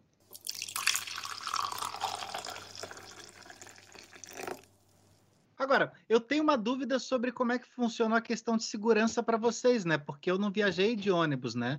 Como é que foi para vocês, de maneira geral, viajando sozinhos, ou então para mulher viajando? Deu bom? Eu achei super, super seguro, assim, eu não, não me senti em perigo em nenhum momento. Tirando, obviamente, a- as horas que eu tava com a escolta armada, tudo que acaba dando um pezinho atrás, assim. Mas muito difícil acontecer alguma coisa, e, e além do daquele turista que eu tinha comentado que morreu, não, não- nunca aconteceu nada há anos, assim. É, pelo fato de ser mulher também não, não me senti ameaçada em nenhum momento. Eu achei um país super seguro. É, e bem tranquilo, não sei, Tainá, qual, qual foi a sua experiência? É, acho que eu tive uma relação de amor e ódio com Hades, porque eu tava. É, foi, foi meio tenso, assim, porque eu tava viajando lá sozinha, andando na rua e tudo mais. E aí, simplesmente, existe uma abordagem o tempo inteiro. É, e, tipo, não é uma abordagem. Eu, assim, eu já estava acostumada com outros lugares já que eu tinha ido. Tipo, o Egito é um país que existe muito isso, a abordagem o tempo todo, te oferecendo serviços. Só que aí você diz, não, obrigada, não, obrigada, e uma hora eles saem. Não, lá no, em Hades, eu, simplesmente eu não conseguia mesmo andar sozinha, sempre tinha alguém me seguindo e me abordando para alguma coisa, querendo saber. Foi assim até que eu fiz um amigo lá. Só que essa amizade, no, o, o dia inteiro, foi ótimas experiências, super autênticas, super reais deles. Mas no final, é, foi meio que um golpe. Então, eu acho que foi um golpe até que valeu a pena. Eu digo, mais ou menos eu digo assim. Mas a abordagem. Como assim? Não, é- peraí, explica esse golpe aí. Como assim? Peraí. Tá, vamos lá. é, Deixa eu explicar essa questão da abordagem. Toda hora ficava alguém seguindo. E toda hora, mesmo eu perguntava, tá, mas por que, que você tá indo comigo tal lugar? Eu já entendi. é, você já me ajudou, obrigada. A pessoa continuava mesmo assim me seguindo. Tanto que teve uma situação que eu saí do Museu Nacional, um cara começou a me seguir. Eu pedi pra ele, eu perguntei informação de um ônibus, consegui informação, o cara simplesmente ficou me seguindo até o ponto de ônibus. O cara pegou o ônibus comigo, o cara desceu comigo no lugar. É, eu tinha que ir no aeroporto para poder comprar uma passagem lá. O cara de terno, ele tava ele me mostrou no celular dele a foto da família e tudo mais. E tipo, eu, eu não sabia o que, que o cara queria. Eu falei assim, tá, mas é, eu já entendi, mas por que, que você tá indo junto comigo? Você não tem, não tá com hora ocupada? Ele falou assim, não, eu tô fazendo minha caminhada diária, vou com você até o aeroporto. Tá, e tipo assim, eu só consegui me livrar do cara quando eu cheguei, porque o aeroporto lá, você não é todo mundo que pode entrar, sabe? É, no aeroporto tem um portão de segurança e só quem realmente vai embarcar ou comprar, você tem que comprovar que você vai- fazer alguma coisa. Acompanhante não entra. Então eu falei assim pro guardinha: ah, não, eu tô sozinha. Esse cara só veio, mas ele já pode ir embora. E aí meio que me livrei disso. Eu não gosto de ser grossa com as pessoas, então eu tive que ser um pouco grossa, não grossa com ele, meio que desprezar a presença dele não adiantou. E essa abordagem de ficar e eu não saber o porquê que as pessoas estavam coladas comigo, isso me, me incomodava muito. Isso só foi em Hades, no resto do, do país não foi assim. Teve algumas horas, alguém via eu andando sozinha, vinha falar comigo, acho que ia treinar o inglês. Tinha também questão de pedir dinheiro, dizer que eles eram muito pobres e tudo mais, mas isso não foi incômodo. Para mim, incômodo foi em Hades. É um lugar que, que assim, eu acho que eu, eu quero muito voltar para Etiópia, mas acho que lá em Hades só vai ser de passagem. Não tem pretensão de ficar na cidade. A Disney Etiópia, é. A Di- a- É, mas eu conheço gente que adorou lá. E eu falei assim, mano, não é Gente, possível. Cara, olha só. eu tenho. Fala, desculpa. Né, eu, eu ia falar, só que eu, eu tenho um amigo que sempre me ouviu falando bem da Etiópia, que precisa ir, precisa ir, precisa ir. Ele, aí ele falou, tá, eu vou. Passou dois, dois dias em Hades, odiou. Eu falei, cara, Não. não, não vai pra Hades. Hades é só passagem pra capital, você precisa passar, e avião, etc. Mas o bom da Etiópia mesmo é ao redor, né? Olha só. Hades Hades é. Hades é tipo o- a- a- um duque de Caxias no Rio de Janeiro que cresceu muito, Nossa. tá ligado? É. Não, mas falando sério, porque rola assim, cara, a, a, a, economia da Etiópia está crescendo tipo 10% por ano. É uma brutalidade. O Brasil cresce 2, por exemplo. Na era Lula crescia 7, tá ligado? Então, assim, teve um boom de crescimento centrali... porque assim, o centro econômico é lá. Então, assim, o crescimento da cidade está absolutamente desordenado por questão de saneamento básico, transporte, limpeza, segurança, que eles ainda estão tentando se administrar. Mas, assim, é um problema de Hades muito mais do que da, da Etiópia em si, tá ligado? Que bom. Em questão de segurança, eu acho que vai muito do que você falou até quando a gente gravou, quando você, da, seu episódio, que não vou lembrar agora, que é a questão de quando você é alvo ou não. Ah, o que eu ouvi de viajantes falando da questão de peri- periculosidade é- são conflitos tribais que acontecem em algumas regiões. Tanto que na fronteira, eu acho que foi uma das fronteiras que eu mais tava com medo de atravessar, porque se joga, não vou lembrar o nome agora, Mas quando eu pesquisava, cara, era só história pesada. Porque coisa, quando uma coisa boa acontece, ninguém escreve, só coloca quando dá merda. Então eu acabava só lendo porcaria. E eu falava, caralho, essa fronteira vai ser tensa. É Marsabit, alguma coisa assim, não era? Ah, Que vou ter que cruzou? olhar, mas é, eu posso depois colocar na descrição. Ah, mas tá. assim, é, só tem, é a única fronteira por estrada que você consegue chegar até a Etiópia. Há controvérsias. Há controvérsia, sim, mas assim, se você, pra, pra um viajante, vai, vai ser sempre essa rota. Peraí, vindo de onde? Vindo do Quênia. Quênia. Ah, tá. É, e qual foi o ponto? Quando eu cheguei na fronteira, essa viagem foi tranquila, não tinha ninguém, tava deserto. Eu falei, caralho, eu com um cagaço da porra, tem ninguém aqui, só eu, não cheguei de manhã. Aí tava sem energia no momento, eu fiquei três horas na fronteira até o sistema voltar. E na amizade com segurança eu falei, pô, mas eu tinha- li na internet que isso aqui tem conflito, morreram pessoas com granada. Aí eu falei, ah, ontem teve um conflito. Duas pessoas morreram. Eu falei, ah. Então, no caso da segurança, é muito uma questão se você tá no momento de alguma tensão entre etnias, entende? Não é você como alvo, é que nem no Sudão. Sudão é um país super seguro, entendeu? Mas se você vai estar na avenida principal durante o protesto contra o governo, aí Mas- são outros. Fala, Ricardo. Mas, cara, essa, essa região que tu pegou, cara, porque assim, tu tem o, o, o Lago Turcana no Quênia e você pode cruzar ou ao leste ou ao oeste. Tu cruzou pela, pela fronteira leste, que tem guerra, de guerra civil. Sim. Eu cruzei pela fronteira oeste, que ainda é pior, Não, que é tu- essa região fronteira com, com o Sudão do Sul. Mas assim, cara, É que ali quem atravessa é só cara de bicicleta, né? Não coisa nenhum mochileiro que atravessa, não sei, você é o único. Não, não tem. É. Assim, para tu ter uma ideia, a- a- você tá no meio do deserto que só tem areia mesmo, tu tem que ir empurrando. No- nos vídeos que eu te mandei, tu fica empurrando mesmo, assim, tipo areia de praia mesmo, não tem, não tem como, é um negócio de idiota fazer aquilo. Prazer, Ricardo, né? Só que assim, É, que bom, que bom que você Não, assume essa identidade ao vivo aqui. sim, foi, foi, uma, foi uma decisão estúpida. Só que assim, cara, na questão de segurança, isso era perigoso para eles, só que para mim foi absolutamente seguro, justamente porque não era o alvo deles. Assim, às vezes você tinha conflito e os etíopes, eles de fora da, da, da tribo, eles não iam para essa região.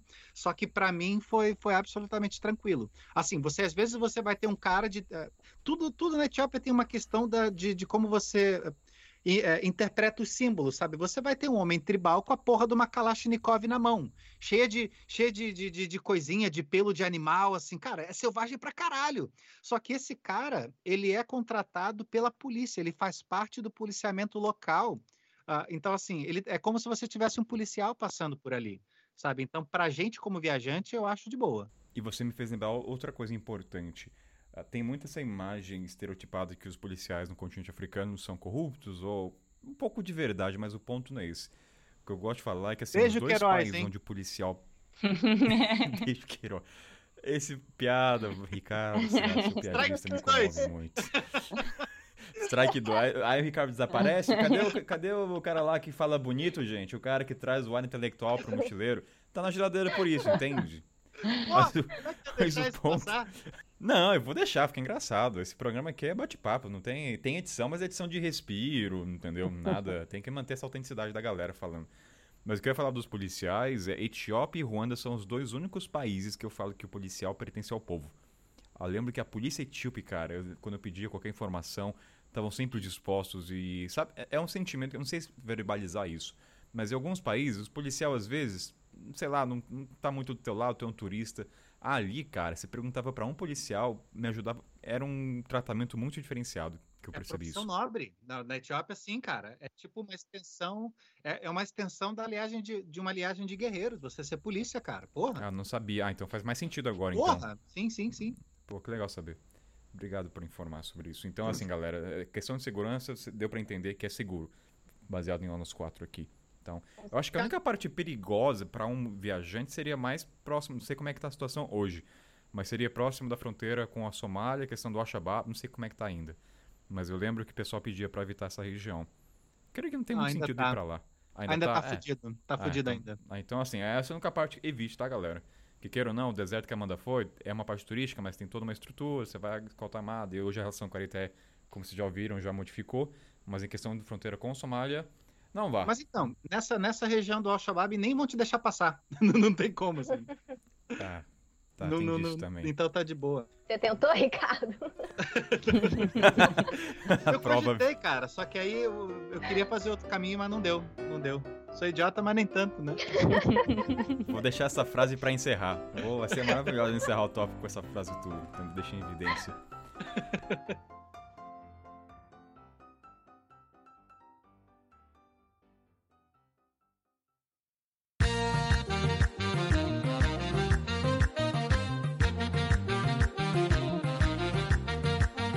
Galera, de último tópico, como esse programa aqui é sobre o país, mas é legal vocês saberem os bastidores, esse Ricardo, esse cara que tá na geladeira, eu acho que a gente é amigo, né, Ricardo? Eu não sei se você me considera, mas eu acho que tem alguma, tem alguma faísca de paixão aí. Não, Mas, é- não, não Kainan, eu tem. só falo com você. Kainan, eu só falo com você porque você é lindo. Ah, muito obrigado. Mesmo com, enfim, nessa parte vou deixar na edição, mostrar. Daqui 10 anos você vai ver esse negócio e falar, caralho, falei essas merdas no programa, mas tudo bem. Como é que, só pra dar o contexto, como é que eu conheci o Ricardo? Estava eu na- na- no Quênia, pensando como tirar o visto pra Etiópia pro Sudão. Naquela época não era tão fácil como hoje. Aí nisso, cheguei- não sei como é que eu cheguei até o Ricardo, Instagram talvez, e comecei a trocar figurinha, ele dando dicas, né? E hoje tem essa relação aqui que tá no programa. E nisso, o que, que a gente vai falar lá da Etiópia? A embaixada da Etiópia. Ah, essa querida embaixada. No Quênia, né?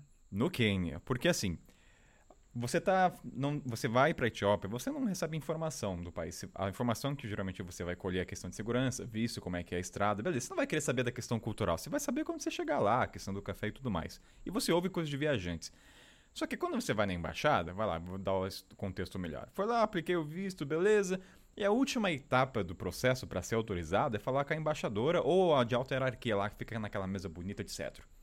E quando você entra nessa salinha pequena, tem uma mulher toda tatuada. Toda tatuada, como é que é? Uma tatuagem tribal, vamos dizer assim.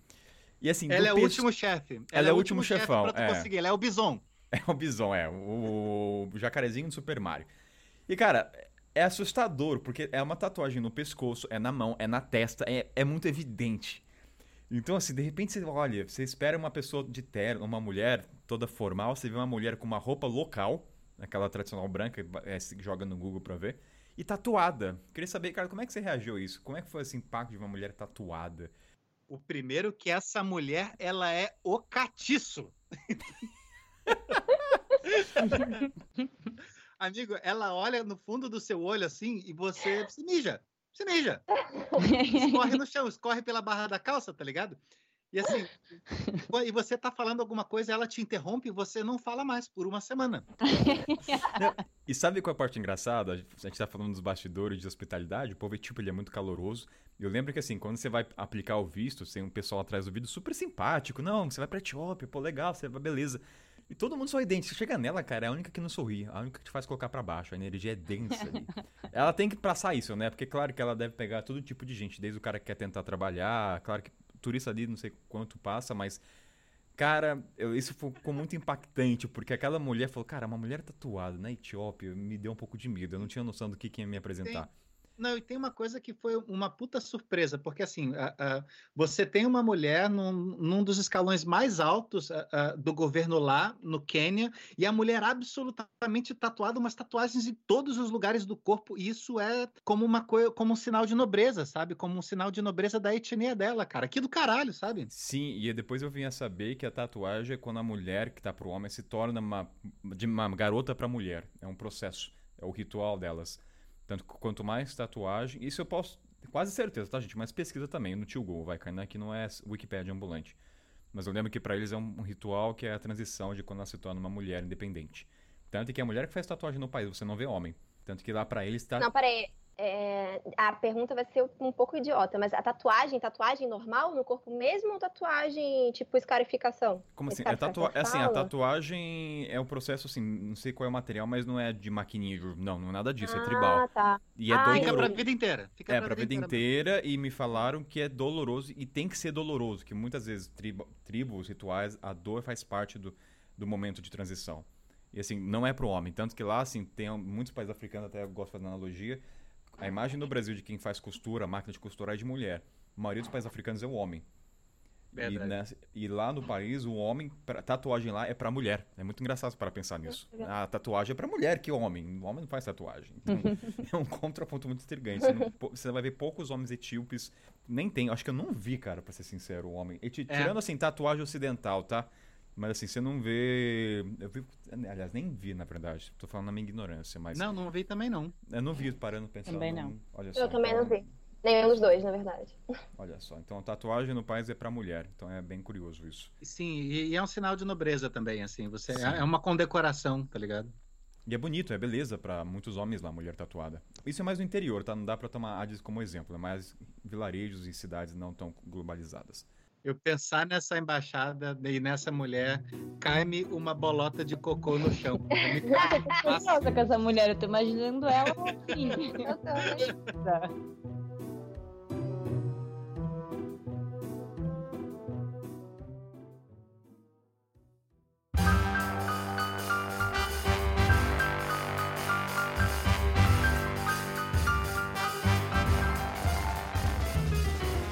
Momento Jabá, galera, aquele momento que você já conhece, onde os convidados divulgam seu produto. E agora com o extra, que eles também deixam a sua marca na playlist do Mochileiro Sem Pauta lá no Spotify. Olha só, temos uma playlist.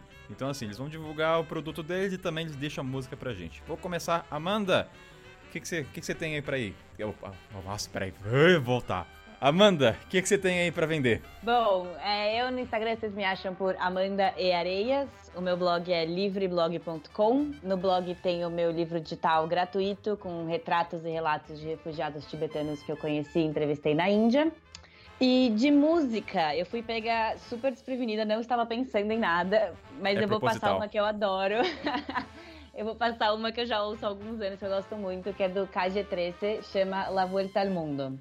Ah! Ai, eu amo. Clássica, clássica. Então vai estar lá na playlist. Vai que é tua, meu querido amor platônico. Então, cara, no playlist, não, fácil, fácil. Assim, ah, tem quanto tempo pra falar? Pera. Eu vou tentar, Pode vou falar, pode falar, vai. Você é meu amor, eu deixo. Eu te dou liberdade de ter uns segundos a mais, tá bom? liberada.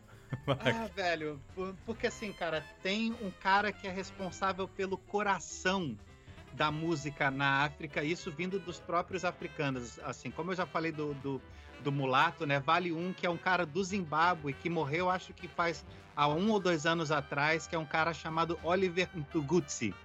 E, cara, o Oliver, ele tem, assim, se você quiser ter uma, ter uma ideia, bota Neria, N-E-R-I-A, no Spotify ou no YouTube, que você vai ver o que é a voz mágica desse, desse sujeito. E ele tem músicas políticas muito fortes também, sabe? Essa música Neria é para mulher africana e ele escreve, e ele tem um, swing, uma voz potente, cara, que você quer ouvir, você quer dançar e chorar. Você dança chorando, cara. É espetacular, cara. Porra, Oliver Mtugutsi, cara. Tatuaria esse cara na bunda. Eu acho que pelo tanto que você falou, tá sendo patrocinado pela empresa dele, só pode, né? Ele Porque- morreu. Então, mas sei lá, vai que passou, enfim. Esse é o vai, vai, vai, vende o teu produto rápido. Já foi mais de, sei lá, o que, que você tem Ricardo? Fala aí. Fala do seu podcast também que não existe, vai, tá no esquecimento. Vai, lança aí, vai. Então, eu tenho um podcast que é o Rodamundo, que dá pra, dá pra ouvir no, no, no Spotify também. E ele tem a principal característica de ter a raridade de um diamante. Então, assim, é difícil de encontrar porque a produção ela é pouca, justamente pra Que aumentar o valor argumento de defasado. Que argumento defasado esse. Mas vai, vai, vou ter que interromper porque eu não, não permito esse tipo de come- justificativa esdrúxula essa. Vai. Não, Vai. sacanagem. Que nem, nem tem tanto jabá, assim, porque eu tô num momento de, de transição de vida mesmo, assim, de, de, de mudar de país, sabe? Agora eu sou um homem casado, então eu tô, tô, tipo. Eu recém tava trabalhando na colheita, cara. Me fudi de lavrador, tá ligado? Então, assim, eu meio que tô parado. O Rodamundo, ele vai ter o, o, o crossover desse podcast da Etiópia. A gente vai falar da parte mais política, sabe? Dessa parte chata que ninguém quer ouvir. Bota tudo pro meu, tá ligado? Então, assim, provavelmente na mesma semana vai sair o meu também. Mas fora isso, bebam água, abracem árvores, sejam felizes, sei lá, cara. O teu, vender o teu produto. Agora eu vou chamar a Tainá. Vai que, vai, que- vai que é tua. Então, gente, eu tô lá no Instagram, no arroba fora, underline da rotina. Eu conto histórias de viagens que eu fiz, de como elas me transformaram aí como pessoa. Falo também sobre viajar sozinha. Ah, inclusive, os últimos posts que eu fiz lá são justamente histórias sobre viagem da Etiópia. Como eu sei que eu demoro muito pra fazer post, eu acho que quando eu lançar esse podcast ainda vai estar lá, ainda vai ter os últimos posts ainda. E a música, eu também peguei aqui, despreparada, queria então a música do Bob Marley, o War, que é justamente o discurso do imperador Selassie, quando ele foi coroado. Já que a gente tá Etiópia aí. A playlist vai ficar bem diversificada, viu? Porque cada um coloca uma coisa. E aqui é o Kainaíto, a voz de sempre, lá no Instagram kaina.ito. Eu não tô publicando nada enquanto a pandemia estiver acontecendo. Enquanto isso, eu foco na escrita do livro, pensando em publicar em 2021. E o podcast, né? Eu acho que é isso. Deixa sua sugestão, comentário, crítica, sugestão de pautas. Eu acho que sem muita enrolação, acho que é isso, né? Não tem mais recado, cara, né? Acho que é isso. Cada vez eu vou ficando mais natural. Não vou ficar forçando muito as palavras bonitinhas aqui, não, que nem o Ricardo faz. Mas vamos lá. então valeu, gente. Abraço, até mais. Valeu, valeu. Obrigada, galera.